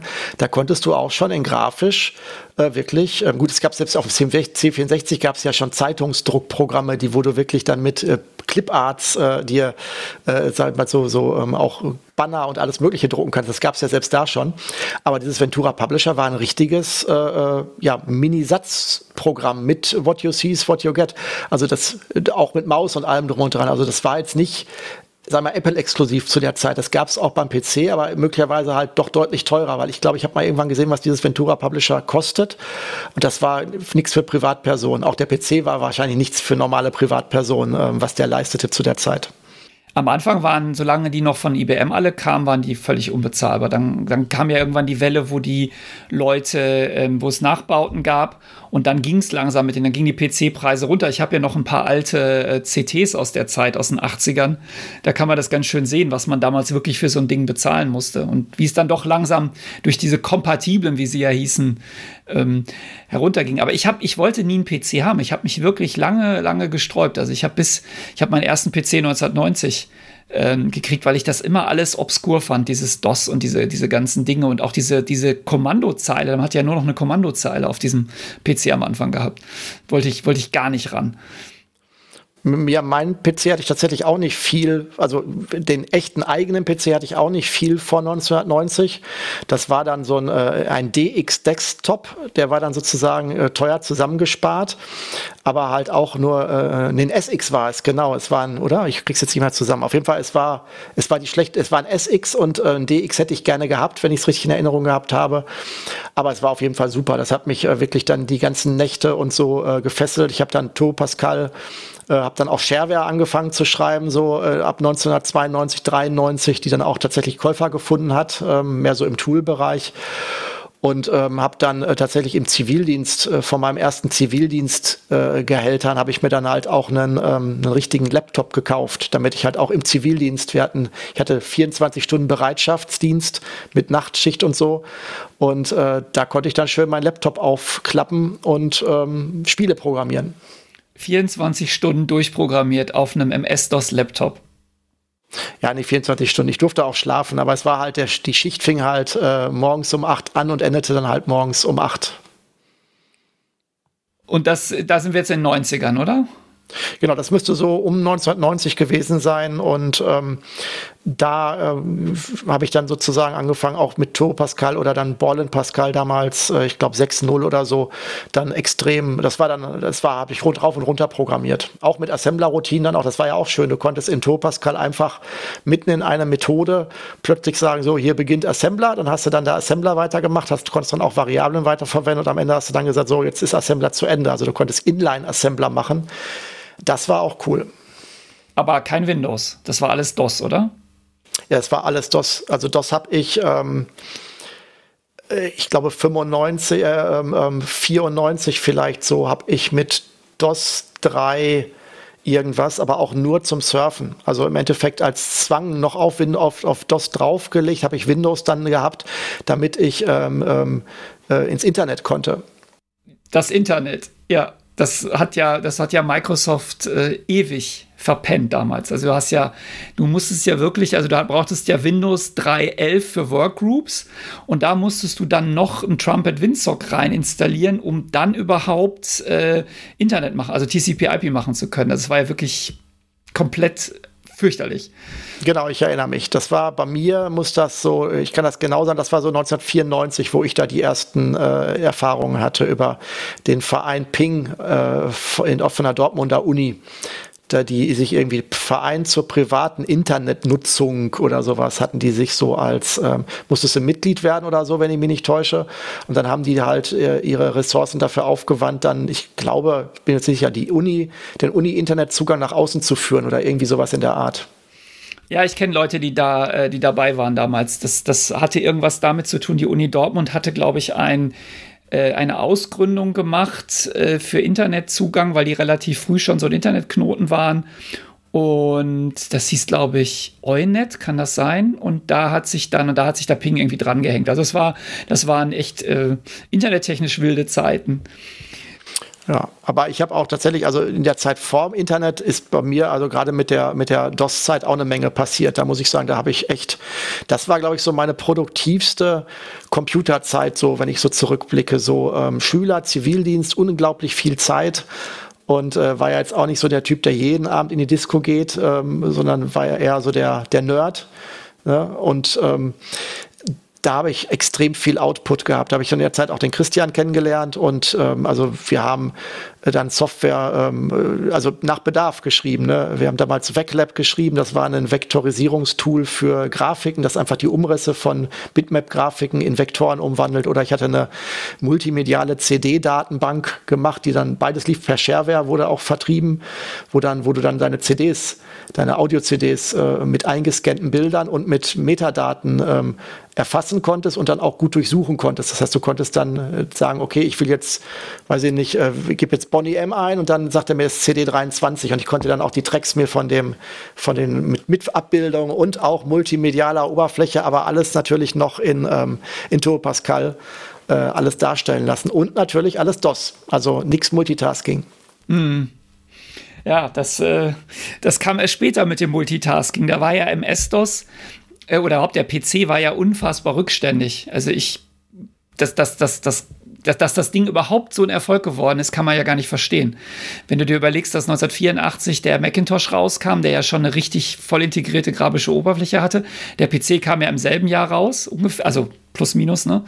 Und äh, das ja, also Windows, bis man wirklich Windows benutzen konnte, denke ich, sind wir irgendwie ja mindestens 92 aus dem, aus dem Bauch raus, würde ich mal sagen. Also ich glaube, Windows 1.0, äh, nee, Windows, was war das, 2.0, das gab schon 89, aber äh, unfassbar zurück. Und ich war ja, ich hatte ja zwischendurch, also nach meinem Apple II E, bin ich ja auf den Atari gegangen, Atari ST. Und der war ja auch super advanced, was die Oberfläche anging. Der hatte ja auch eine grafische Oberfläche, der hatte äh, Multitasking in so einem Rahmen, wie das damals ging und all diese Sachen. Und als ich dann 1990 meinen ersten PC bekommen habe, also vier Jahre später, war ich völlig enttäuscht. Ich dachte, das gibt's doch nicht. Was ist denn das hier?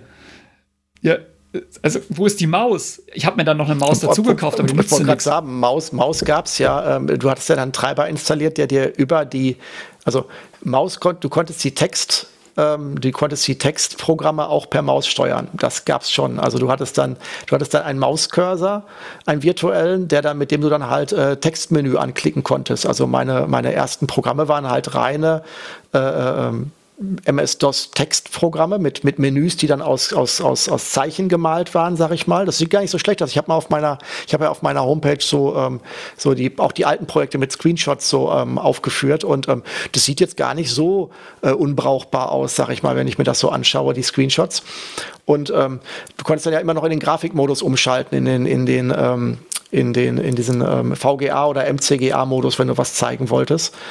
Ähm, also ich war begeistert davon. Ich hatte, ähm, also ich habe mir jetzt nicht nach, also ich fand Windows, ich habe Windows damals eher als als, als übel gesehen, wo ich dann halt, dass ich dann in DOS starten musste, damit ich Internet machen konnte. Ähm, ich war voll begeistert von den Möglichkeiten, äh, die ich da hatte. Hab da ja auch Spieleprogrammierung gemacht, auch die ganzen Spiele, Manic Mansion, äh, Monkey Island und sowas, die liefen ja auch alle in DOS. Also wenn du spielen wolltest, hast du ja, Windows-Spiele gab es ja irgendwie nicht wirklich, außer jetzt Minesweeper oder sowas. Ja, aber wenn du jetzt vom, ich, wenn du jetzt von einem Atari ST kommst und bist gewöhnt, dass du einfach eine integrierte grafische Oberfläche mit, mit Dateimanager und all diesen Sachen hast und daraus halt alles startest und dann kommst du auf den, auf den PC und da steht dann C Doppelpunkt Backslash Blink Blink Blink Blink Blink und ich meine, das war jetzt für mich kein Problem. Ich kam ja aus der CPM Welt, also ich kannte das schon alles, aber ich fand das einen irren Rückschritt. Ja gut, du hast ja hauptsächlich, du hast ja dann direkt den Norton Commander gestartet. Also das, wenn ich heutzutage am PC sitze, habe ich auch den Total Commander auf, wenn ich irgendwas mit Dateien mache und mache auch alles über die Tastatur. Also ich muss ganz ehrlich sagen, so als, als richtiger Vollblutentwickler willst du doch auch wieder die Konsole und den Total Commander und die Maus ist doch, ähm, ist doch, wenn du so richtig im Flow bist, doch eher äh, nicht das häufig genutzte Werkzeug. Nee, natürlich. Ich bin aktuell auch die meiste Zeit auf der Konsole unterwegs, klar das, das, das, das nicht, aber diese, Also ich, ich fand es halt einfach, äh, ich, ich war enttäuscht, sagen wir es mal so. Ähm, ich bin aber natürlich ab da dann auch auf der, auf der PC-Schiene geblieben, weil alles andere war ja ausgestorben. Also Atari war weg, äh, Amiga war ja auch tot. Ähm, also insofern blieb einem ja nichts anderes übrig. Und dann wurde es ja auch nach und nach besser. Nur, das, also ich, wie gesagt, mein erster PC, da war ich so ein bisschen, bisschen traurig, was, was alles nicht ging. Wenn man jetzt zurückblickt, ist das natürlich totaler Wahnsinn, aber ähm, ich bin immer wieder erstaunt, wie, wie weit man den damaligen Zustand einfach als selbstverständlich akzeptiert hat. Also ich kann, ich kann bei zwei Projekten, die ich damals hatte, äh, gegen Geld sozusagen, auch mit, mit gewissem Risiko, das muss auch so alles vor 1994 noch gewesen sein, ähm, da habe ich zwei kommerzielle Projekte auf, äh, angenommen, die beide bezogen auf, ähm, auf ähm, auf Performance äh, extrem kritisch waren. Zum einen hatte ich damals mit dem Christian den Auftrag, eine, eine Visualisierung zu machen für eine Architektur, also so eine Art Kamerafahrt durch eine durch eine, durch eine, ähm, also es war eine Architekturfirma, die wollte einen Innenausbau visualisieren und wollten damit äh, innovativerweise kein, kein Styropormodell bauen, sondern die wollten es halt eine Videokassette zeigen. Und das hat der Christian damals rangeschleppt und ähm, das mussten wir damals machen, wurde damals auf einer ähm, äh, Software 3D Studio Max, äh, 3D Studio für DOS, so genau, wurde das, äh, habe ich das äh, umgesetzt, hast da nur Drahtgitter gehabt, äh, Rendering, also hat mit den heutigen Software nichts zu tun. What you see is what you get war da sehr eingeschränkt mit Drahtgittern und dergleichen. Und der Auftrag war sowieso Wahnsinn, weil zwischen Annahme und Abgabe waren zwei Wochen Zeit, die, äh, und ich habe nebenbei noch eine Ausbildung gemacht. Das muss also nach 95 schon gewesen sein, tatsächlich. Und ähm, da waren allein schon zwei Tage reine Renderingzeit äh, zu veranschlagen, die diese, das Ausrechnen der Bilder kostete.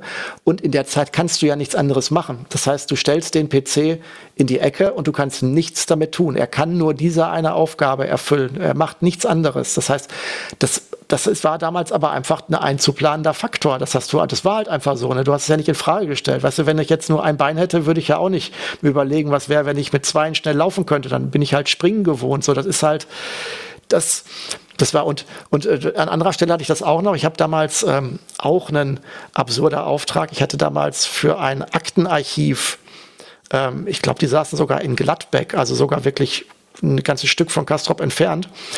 Die haben damals äh, Akten archiviert für große Firmen und die Aktendeckel erfasst in einer, ähm, in einer Erfassungssoftware.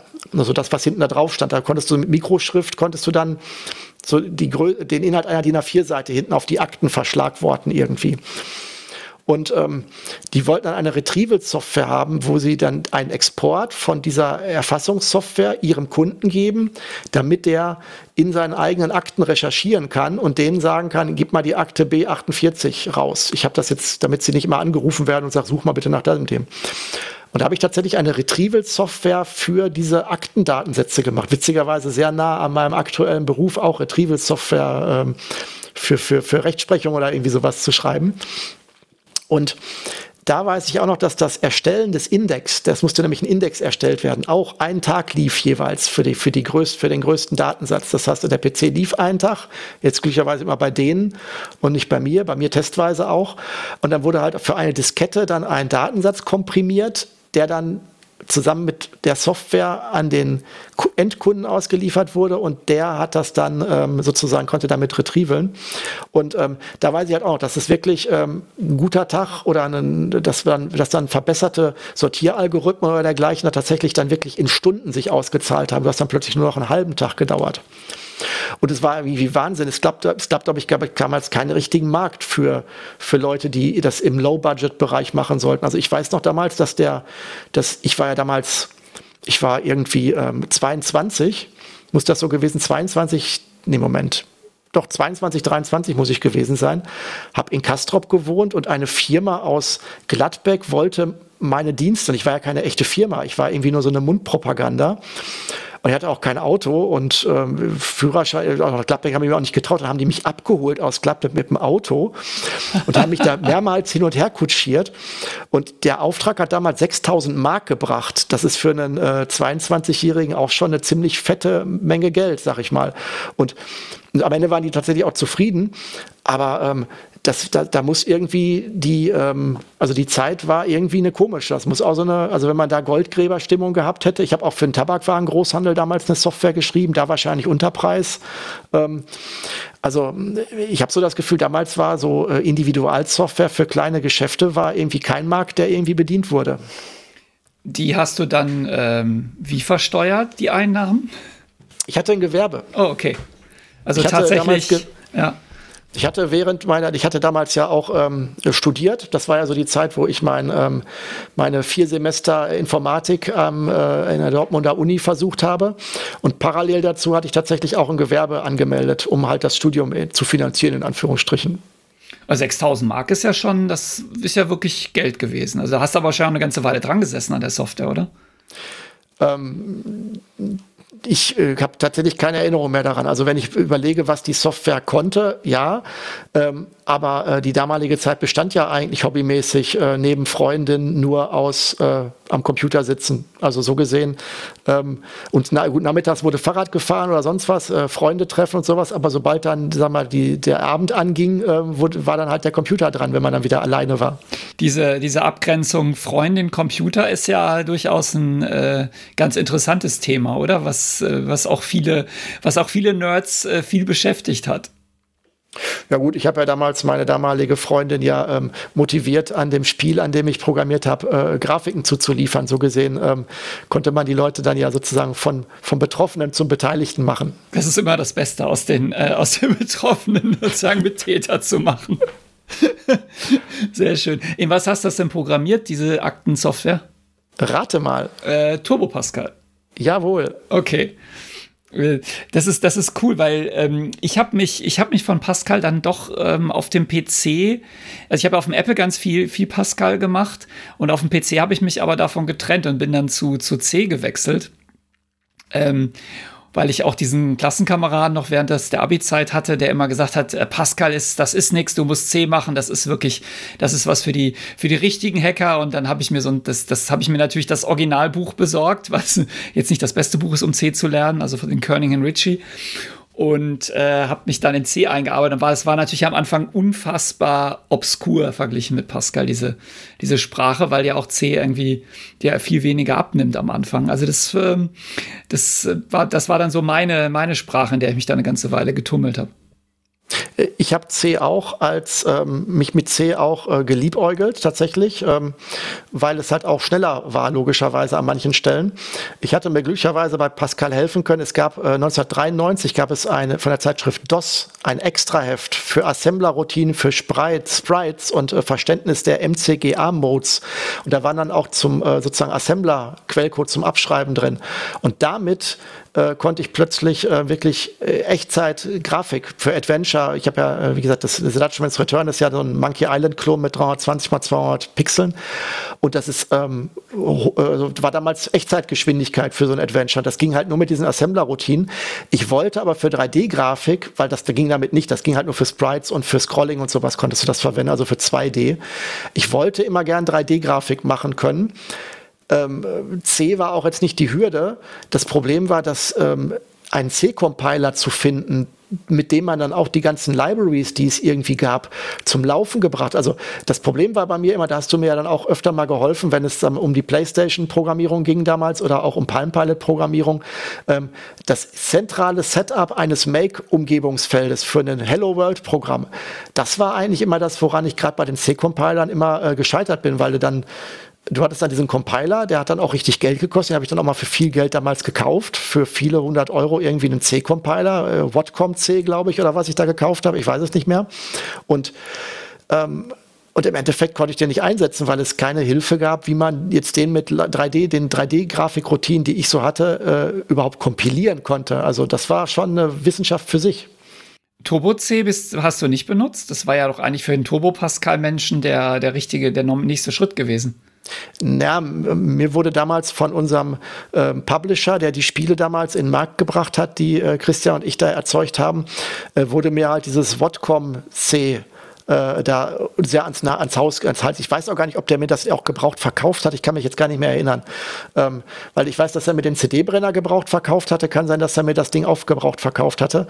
Ähm, Ähm, ich weiß es nicht mehr genau. Oder ich glaube, der hat es mir danach abgekauft oder so.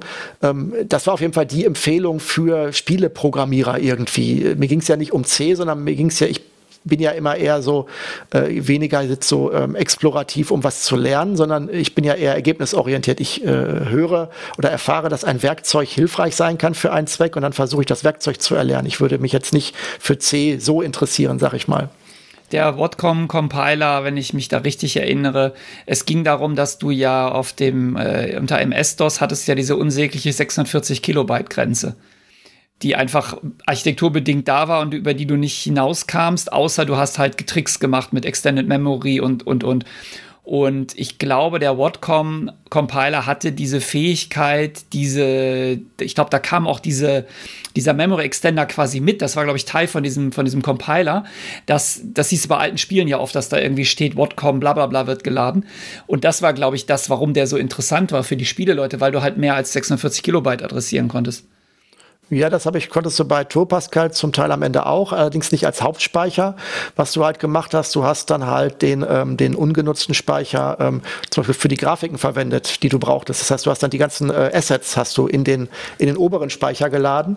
Und Turpascal hatte auch noch einen, ähm, ein Auslagerungskonzept. Die ähm, dass du, genau, dass du also auch Programmcode, der nicht genutzt wurde, also klar, du konntest nicht viel Programmcode gleichzeitig im Speicher haben, aber du konntest, ähm, sage ich mal, sozusagen lazy loading mäßig ähm, die Sachen, die, die nicht gebraucht werden, äh, ich glaube sogar wieder verwerfen und die anderen, also der hat, der hat's der hat gutes Portionieren gemacht. Also das Problem, äh, ich habe meistens Ton und äh, Grafik in den oberen Speicher geschoben. Das ging einigermaßen. Bei dem, bei dem Adventure war das schon wichtig, dass nicht jede Grafik immer von der Festplatte geladen wird, wenn du, wenn sie kommen muss. Deswegen musstest du die Grafiken im Speicher haben, aber das, dafür konntest du das verwenden, sag ich mal. Nee, das war aber leider erfolglos. Aber mit, wie gesagt, ich habe Tour Pascal wirklich bis zum Schluss geritten. Ich habe ja sogar mit Christian einen, äh, einen Jump and Run mit Parallax-Scrolling und Joystick und allem drum und dran in, in Echtzeit gemacht, Deviland. Das ist auch alles Tour Pascal. Die das, wo das, wo das gerade mit dem Speicher erwähnst, das war, also ich hatte ja zwei große Abturner, als ich vom Atari auf den PC kam. Der eine Abturner, den habe ich ja schon erwähnt, das war die grafische Oberfläche, die nicht mehr da war. Und das zweite war das Speichermodell. Also du hast ja auf dem, der Atari hatte ja einen 68.000er Prozessor. Das ist ein intern, ist ja 32-bittig und hat einen, hat einen Flat Memory gehabt. Also du hast einfach, du hast 4 MB reingesteckt, dann konntest du 4 MB adressieren. Du hast 8 MB reingesteckt, du konntest 8 MB adressieren. Und dann kam ich auf den PC und habe dann da mit meinem erstmal ein bisschen mit Assembler und auch mit C rumgemacht und dann kam ja diese diese unsägliche äh, Longpointer, Shortpointer und Segment und Offset Register und dieser ganze Schmonz, wo du wirklich gedacht hast, wollen die mich jetzt verarschen im Jahre 1990 oder 91, dass ich jetzt wirklich hier programmieren muss wie keine Ahnung in 80er Jahren und 70er Jahren und das fand ich unfassbar abturnt diese diese diese Geschichte. Also das hat mich irre genervt, diese, dieses Memory Management von MS-DOS und von dem, von dem x86-Prozessor. Gut, aber wenn du, wenn du aus diesem, aus dem inneren Kreis kommst und nichts anderes kennst, hast du dich halt damit arrangiert. Dann hast du halt Lösungen dafür erarbeitet. Ne? Natürlich, wenn du es als Downgrade vor die Nase gerieben kriegst, kann ich verstehen, dass das für dich dann schon ein, eine unangenehme äh, Sichtweise ist. Ja, vor allem so viel mehr Arbeit beim Programmieren. Also du musst ja immer mitdenken, okay, passt das jetzt noch rein, passt das nicht rein, was mache ich? Beim Atari, wenn der Speicher aufgebraucht war, war der Speicher aufgebraucht, aber vorher hattest du keinen Stress. Also wenn du, wenn du, ähm, wenn du das jetzt als, ähm, als unangenehm empfunden äh, hast. Wir können ja kurz noch mal ein bisschen jetzt in der in die nächsten in die nächsten Zeiteinheiten äh, spulen, wenn du möchtest. Ähm, du hast mir damals ja dann auch geholfen, den äh, Compiler für äh, die PlayStation 1 mit aufzusetzen, weil ich ja damals auch ähm, dann ein Prototyp, also eigentlich ein Spiel für die PlayStation 1 programmiert habe, das aber nie fertig geworden ist. Äh, damals war dann schon Windows auch ähm, äh, die Plattform, das, war, das, muss so, das muss so 97, 98 gewesen sein, das Spiel. Da habe ich dann unter Windows Grafiktools und 3D-Grafiktools äh, geschrieben, die dazu gearbeitet haben. Aber dieser, die Plattform PlayStation 1 äh, zu programmieren, auch mit C und sowas, das, was davon für Ressourcen, wie, wie, wie, ähm, wie, wie limitiert die Plattform PlayStation 1 war, was jetzt, was die, wie du da tricksen musstest, auch bei 3D-Grafik und sowas, das war die richtige Hölle, weil da musstest du, da war es äh, systemimmanent, dass du, äh, sag mal, in der Mangelverwaltung warst. Wie viel Speicher hatte die, so eine PlayStation 1? Ich habe keine Ahnung mehr. Ich weiß nur noch, dass ähm, du, also äh, Christian und ich haben das ja damals, äh, das Spiel ja angefangen. Äh, damals hat dann noch ein äh, Kumpel von uns äh, die 3D-Grafiken, der 3D-Grafiker war, so die Charakteranimationen gemacht.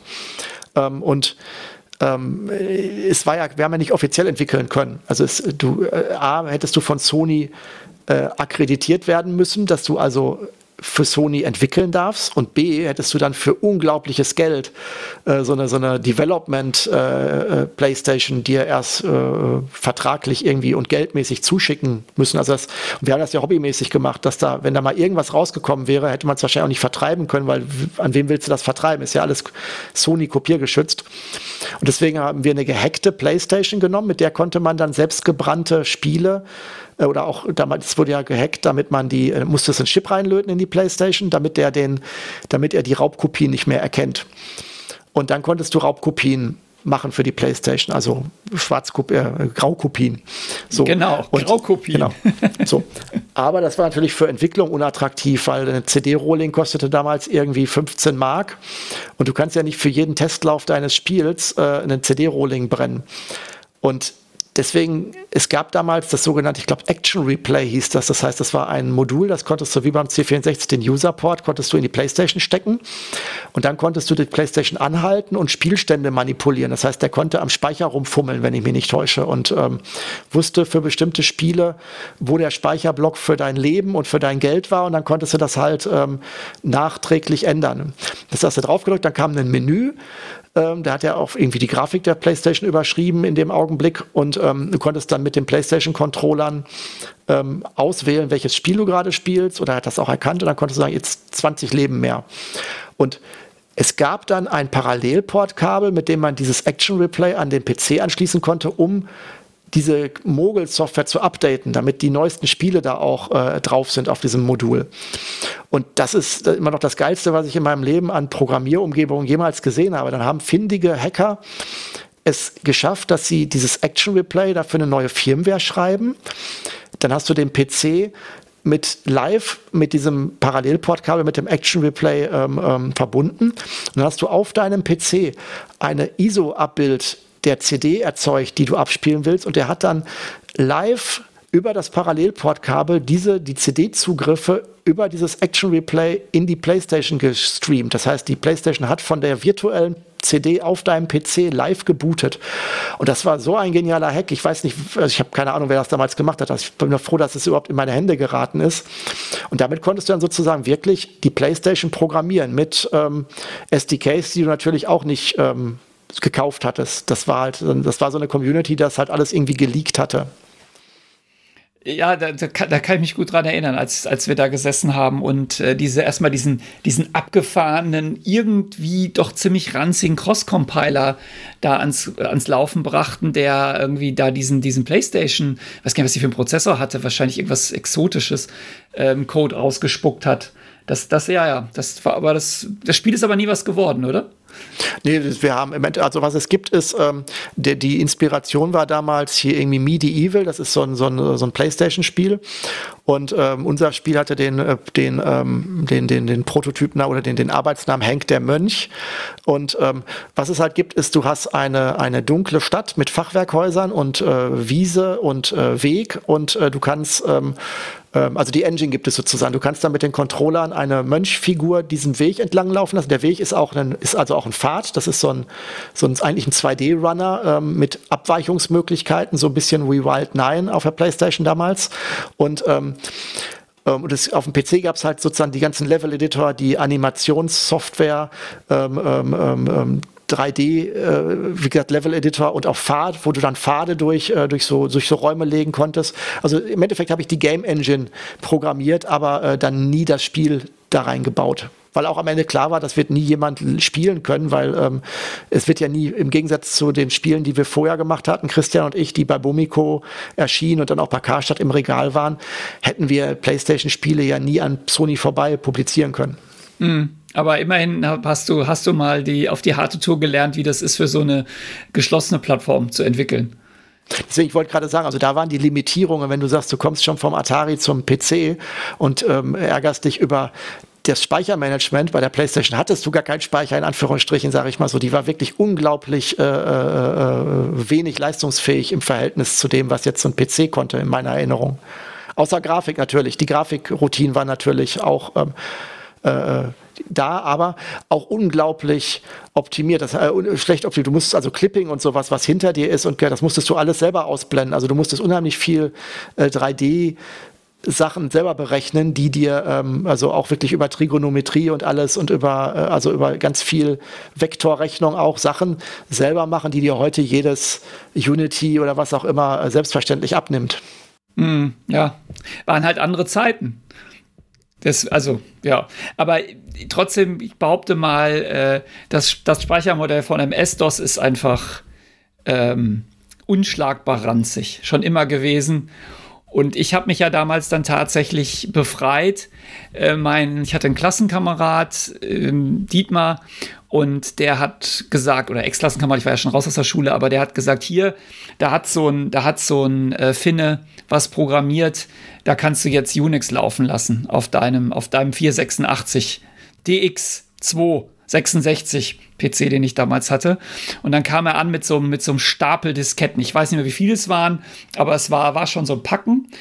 Und dann habe ich da dieses, dieses äh, eingespielt und das war Linux. Da habe ich Linux auf meinem, auf meinem Rechner installiert. Und dann fuhr das hoch und dann kam auch wieder so ein blinkendes Ding, sah also erstmal aus wie MS-DOS, aber es war eine komplett andere Welt. Vor allem das Programmieren unter Linux war natürlich ganz anders, weil es eben nicht mehr dieses äh, Speichermodell hatte von, von Windows, sondern es war einfach wieder so ein klassisches äh, Flat Memory Modell, wo man einfach äh, loslegen konnte. Und dann wollte ich natürlich auch eine grafische Oberfläche, aber das war damals so ein bisschen schwierig mit Linux, weil die Grafikkarte, die ich drin hatte, keine Ahnung, was das war, äh, die konnte das nicht und dann musste ich, äh, musste ich mir eine ET4000 Grafikkarte besorgen, weil das war die einzige, die von Linux 09 irgendwas und dem X-Windows damals unterstützt wurde. Dann bin ich, bin ich durch Dortmund gelaufen, habe versucht, diese ET4000 zu kriegen. Und dann gab es am oberen äh, Westen Hellweg gab es so einen Schrauberladen. Und äh, der hatte, der hatte die dann und dann irgendwie bin ich da rein, habe diese Grafikkarte gekauft und weiß nicht, was das gekostet hat, keine Ahnung mehr. Und dann habe ich die da eingepackt, will gerade rausgehen, sag, merke, ich habe gar keine Quittung, sag zu dem Typen, ich habe keine Quittung. Und er sagt, der, nix Quittung, ist kaputt, bring's her, krieg's neu. Ja, das war so dessen, dessen Geschäftsmodell. Ich habe keine Ahnung, wo das Geld dann am Ende gelandet ist. Und dann hatte ich plötzlich, habe ich das Ding reingesteckt, X-Windows gestartet, noch irgendwie da mit den Modlines gespielt und dann hatte ich plötzlich hatte ich Unix auf meinem Rechner und das war, ähm, das hat mich irgendwie für immer also da bin ich ja immer noch auf dem Trip, ich bin immer noch äh, enthusiastischer Linux-User. Da habe ich dann konvertiert und MS-DOS zumindest so als ähm, den Rücken gekehrt. Komplett. Ja gut, wobei, wo du gerade sagst, so ähm, Erweiterungskarten, das ist ja auch eine ganz eigene Welt für sich gewesen. Wenn ich überlege, was ich in meinen MS-DOS-PC im Laufe der Zeit an, an exotischen Dingen reingestopft habe. Gravis Ultrasound-Karte, ich hatte ein Bandlaufwerk vorne drin, mit dem ich Backups gezogen habe. Und das ist, du konntest den PC ja fast wie so ein Auto äh, äh, unglaublich tunen für Spezialanwendungen. Diese, diese Scannerkarte, von der ich gesprochen habe, dazu musste, also ich, ne, ich, dann, später hatte ich einen SCSI-Scanner, da musstest du eine SCSI CSI-Karte reinstopfen, damit du scannen konntest, CD-Brenner und so. Also das war schon, heute ist das ja alles relativ Standard, was du so beim PC hast. Du kaufst den, da sind Laufwerke drin oder auch gar nicht mehr und so. Damals äh, ich glaube, eine ET4000 hatte ich damals auch äh, als Grafikkarte äh, zu irgendeinem Zeitpunkt. Ich hatte aber, glaube ich, unglaublich viele verschiedene Grafikkarten im Laufe der Zeit. Das, die war ja nicht 3D beschleunigt, das war ja einfach eine, eine normale äh, Wald- und Wiesen- Grafikkarte, VGA, irgendwas, was die konnte. Ähm, aber die, der, das war wohl so der, also offensichtlich war das die, die vom, am besten unterstützt wurde von Linux und die auch viele Leute hatten. Das war wahrscheinlich der Grund, warum sie am besten unterstützt wurde. Was natürlich nie lief unter Linux, war meine Soundblaster-Karte, die ich drin stecken hatte. Da habe ich, ich hatte nie Sound, also nie. Da habe ich, ähm, hab ich irgendwann rausgefunden, woran es liegt. Da musste ich immer den Kernel patchen. Da gab es irgendwie eine, ein Define, was falsch gesetzt war. Da irgendwas, dann, dann habe ich mir einen Kernel kompiliert, dann ging die Soundblaster so lange, bis ich den nächsten Kernel installiert habe, musste ich ihn wieder patchen. Ähm, naja, aber diese, diese Aufrüstbarkeit vom PC, das war natürlich toll verglichen mit allem, was man vorher hatte. Also dieses, äh, der C64, der Apple, gut, der Apple war ja auch schon aufrüstbar, aber der Atari, du konntest ja nirgendwo was reinstecken als, als Karte. Du musstest ja immer irgendwie extern mit SCSI-Bus und sonst irgendwie da den, den Kram dran fummeln.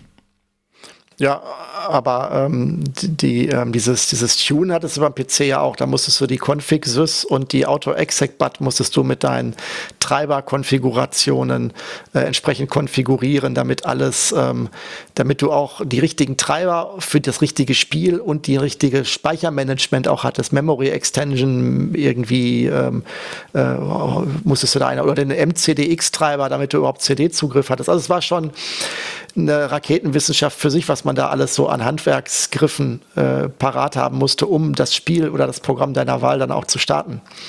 Ja, eigentlich war das, war das teilweise von Programm zu Programm eine Geheimwissenschaft, ne? wie man das, wie man ein MS-DOS-Spiel ans Laufen brachte, mit, mit der spezifischen Hardware, die man hatte. Da gab es ja irgendwie so ein paar Soundkarten, die gingen immer gut, Adlib und Soundblast, aber wehe, du hattest was anderes.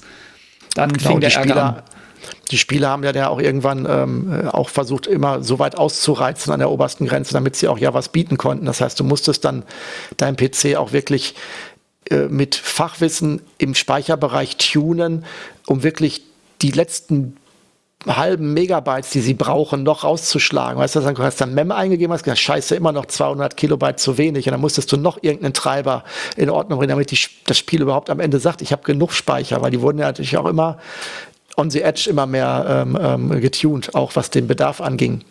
HiMem.sys und wie sie alle hießen. Und du hattest ja, da gab es ja auch teilweise alternative DOS, die du, die du starten konntest. DR-DOS äh, hatte ich dann, weil ich irgendwie ich glaube, das, das konnte irgendwas, was MS-DOS nicht konnte. Ich glaube, das konnte tatsächlich so eine Art Multitasking. Du konntest so, so äh, Programme in den Hintergrund schieben und dann wieder nach vorne holen.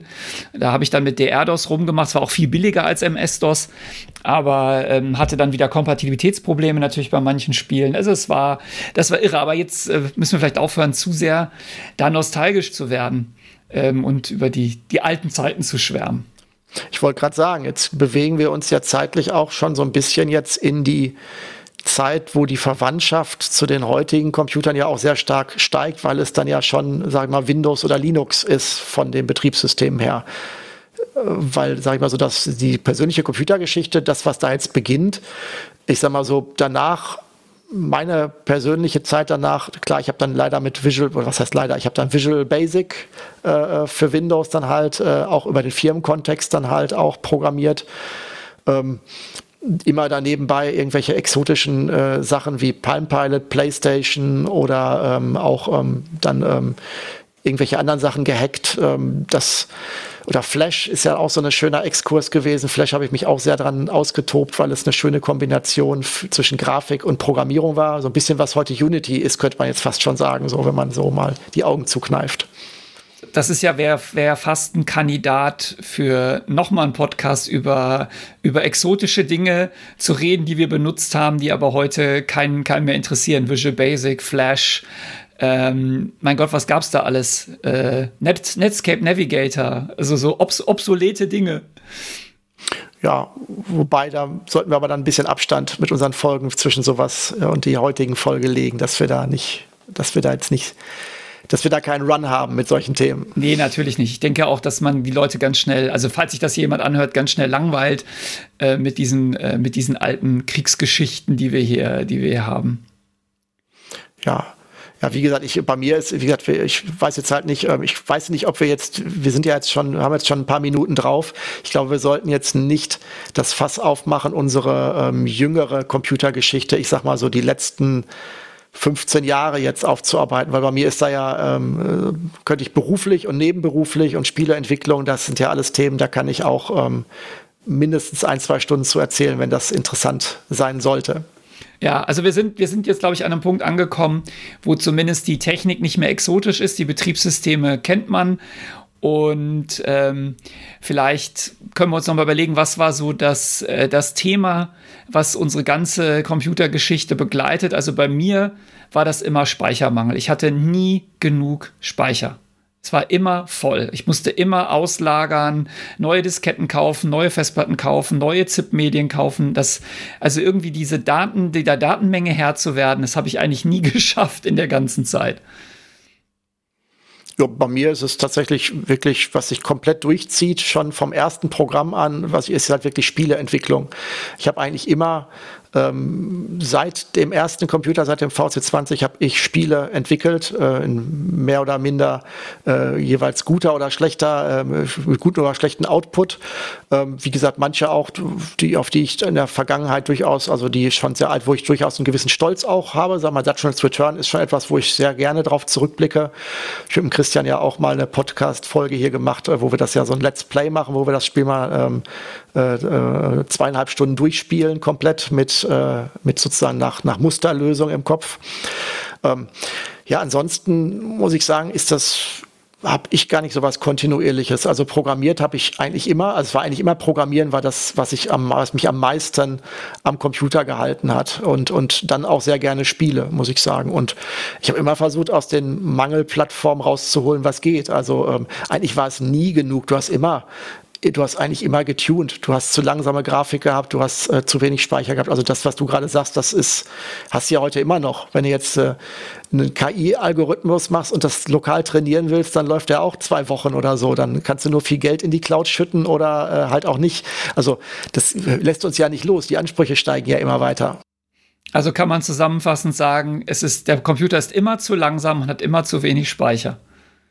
Es sei denn, du hast immer genug Geld. Genau, es sei denn, dein, was war der, was war der Klassenkamerad? Der Vater ist bei IBM irgendwie Vertriebsleiter und äh, schleppt, dir, schleppt dir das Zeug irgendwie nach Hause. Ja, die, also das war wirklich wahnsinnig gut ausgestattet. War halt auch, wie gesagt, affin. Man hat erkannt, das braucht ein Haushalt und äh, sie hatten wohl auch Zugriff. Ich vermute mal, dadurch, dass es IBM-Hardware war, natürlich jetzt vielleicht auch nicht zum Vollpreis. Vielleicht durfte er das Zeug einfach zum Ausprobieren mit nach Hause nehmen, keine Ahnung.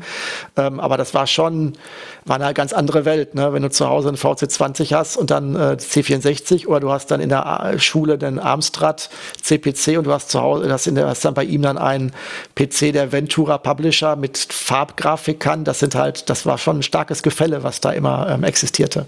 Wahrscheinlich waren die Geräte offiziell äh, bei einem Kunden zu einer Teststellung. Ja, oder wenn du tatsächlich hier Systemberater warst, musst du dich ja auch selber ähm, auf dem Stand halten. Ja, ja gut, vielleicht, vielleicht war es auch so. Ein, ein Thema hätte ich vielleicht noch, ähm, wenn man so an die, wir haben jetzt ja ganz viel über Hardware geredet und über Programmiersprachen und Programmierung, ähm, die Softwareversorgung. Weil du hattest ja ganz am Anfang mal so eben Raubkopien gesagt. Und ich hatte ja gesagt, ich möchte nicht, dass du das Raubkopien nennst. Lass uns das doch äh, Schwarzkopien oder Graukopien oder was auch immer nennen. Ähm, was meinst du, wo, wo wären wir heute, wenn wir jedes Stück Software damals hätten bezahlen müssen? Du meinst, wenn ähm, wo, wo, die, wo wir oder wo die Welt wäre? Ich meine, es gibt ja diese beide, Theorie. Wir persönlich. Ach so. Weil es gibt ja diese Theorie, dass, ähm, dass äh, bei äh, Raubkopien von Word auch sehr früh immer die Augen zugedrückt wurden, weil man im privaten Umfeld sowieso dafür nicht hätte was nehmen können und man dann den Druck auf die Firmen erhöht, dass die Leute alle schon Word kennen und dann im kommerziellen dann Word kaufen oder solche Sachen halt. Das sind ja auch so ähm, äh, sagen wir so, Anekdoten, die man manchmal hört zur ähm, Begründung, warum Raubkopien im privaten Bereich durchaus äh, akzeptiert waren von den großen Herstellern. Aber ähm, keine Ahnung, das können auch nur Gerüchte sein. Also ich persönlich muss sagen, ähm, wie gesagt, am VC20 hatte ich ja keine Raubkopien. Hoffe ich mal, dass auf der Datasette kein raubkopiertes Spiel war. Schwarzkopien, Schwarzkopien. Ja, Graukopien. genau. Mama, wann kommt Papa nach Hause? Noch fünfmal ruf, äh, singen, ne? diese, diese schönen Werbespots von der, ähm, was war es, die GEZ? GUV, nee. Gesell G GVU, ja, genau. Gesellschaft zur Verfolgung von genau. Urheberrechtsverstößen, ja. Genau. Nee, also ähm, ich sag mal so, wir sind ja aufgewachsen in einer Zeit, wo du Schüler warst. Und äh, äh als Schüler hast du ja ein, äh, zumindest in unserer Zeit, sage ich jetzt mal so, hattest du ja ein sehr unbefangenes Verhältnis zu ähm, Rechtsverstößen, sei es, dass es das ähm, Laufen über andere Grundstücke geht, sei es, dass es äh, um, um Alkohol oder sonst was geht. Also als Schüler hast du ja also das, was die Erwachsenen für richtig oder falsch hielten, war ja als Schüler nicht immer das, was du verstanden hast. Und natürlich waren äh, aber die Eltern haben es ja auch nicht gewusst. Also äh, wenn ich dann überlege, dass wie gesagt mein Stiefvater als Anwalt mir Raubkopien mitbringt von einem äh, Klienten, der das besorgen konnte, dann war das Rechtsbewusstsein, dass das ein Problem ist, vielleicht gar nicht so in der Gesellschaft angekommen, sage ich mal so. Ich glaube auch, dass es ganz am Anfang noch nicht mal illegal war, weil das Urheberrecht das gar nicht richtig erfasst hat, aber das weiß ich nicht so genau. Also es kam ja dann relativ schnell diese, diese grandiosen Geschichten von Wieser von Grafenreuth, der sich irgendwie als äh, Spieletauscher in der Zeitung ausgegeben hat und so weiter und so fort. Aber ich persönlich ähm, muss sagen, Klar, heute mache ich das nicht mehr, logischerweise. Ich bin in der Branche und ich möchte natürlich dass Leute ihr Geld verdienen. Ähm, ich habe sowieso ganz viel freie Software im Einsatz, wo das eh, eh, egal ist, weil die nichts kostet.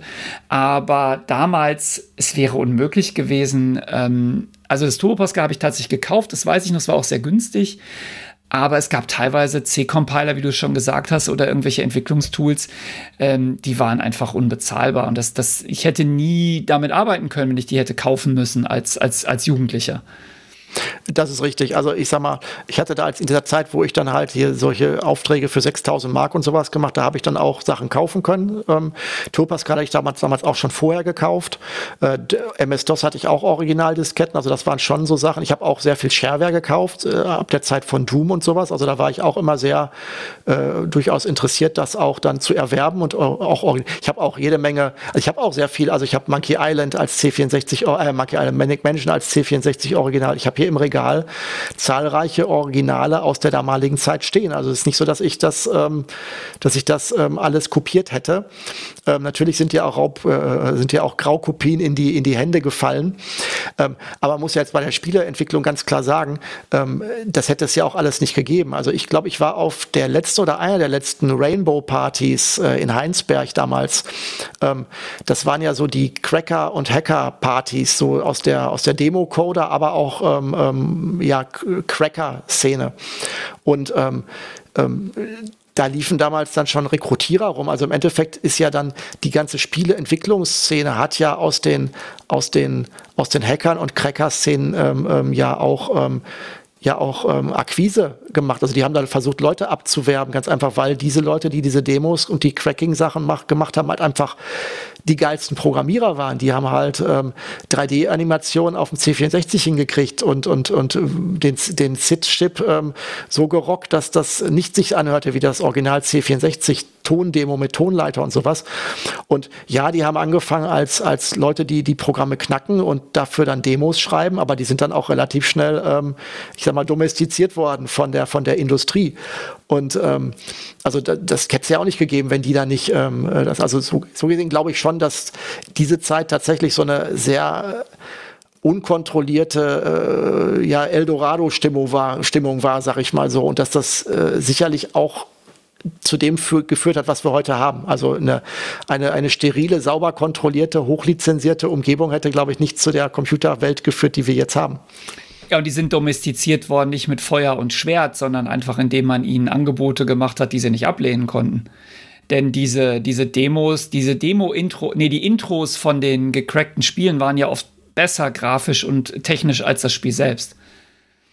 Genau, das waren Leute, die wirklich, das war ja dann auch so ein Wettlauf, und die haben ja wirklich dann aus den Maschinen Sachen rausgeholt, die du, ähm, also es gibt ja heute immer noch Leute, die für ein C64 Demos programmieren, und wenn du die siehst, dann ähm, kannst du nur staunen, dass die, äh, dass das auf dem C64 läuft. Also dass das wirklich, was die an Grafik und auch an Menge und auch teilweise dann mit, mit äh, Musik und Ton und was da alles, also dass das überhaupt dann in den Speicher auf eine Diskette passt oder auf einen Speicher des C64, ist Wahnsinn. Also das sind wirklich so die, die, die, ähm, die wirklichen Hardcore-Nerds gewesen damals.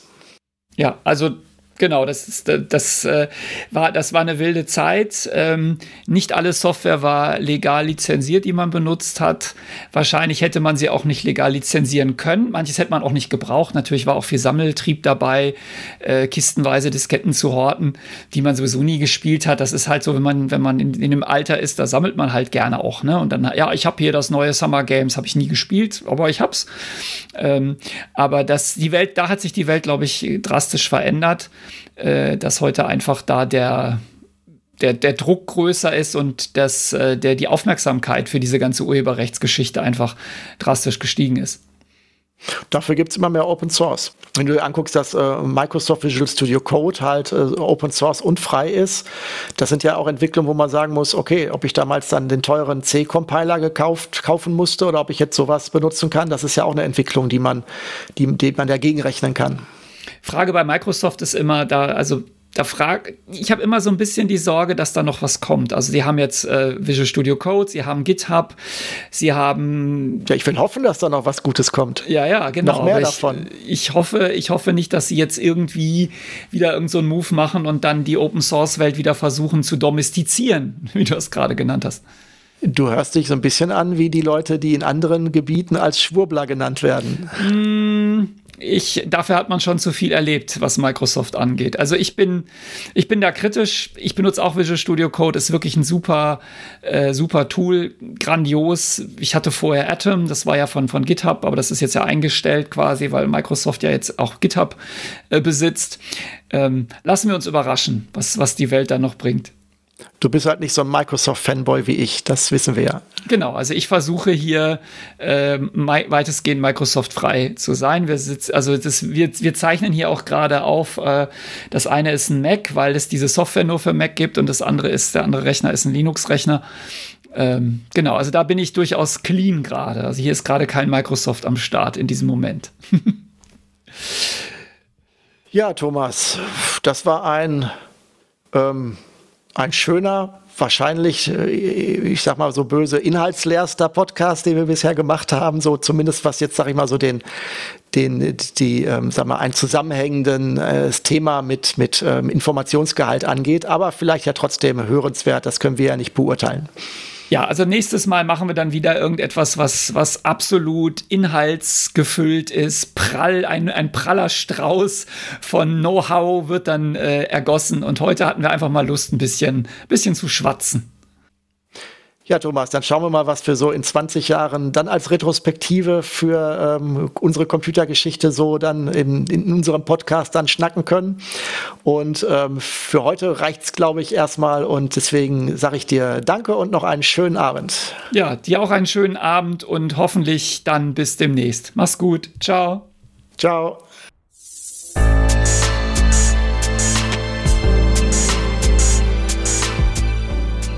Das war's mal wieder mit Springwald Radio. Alle Folgen findet ihr auch im Internet unter radio.springwald.de.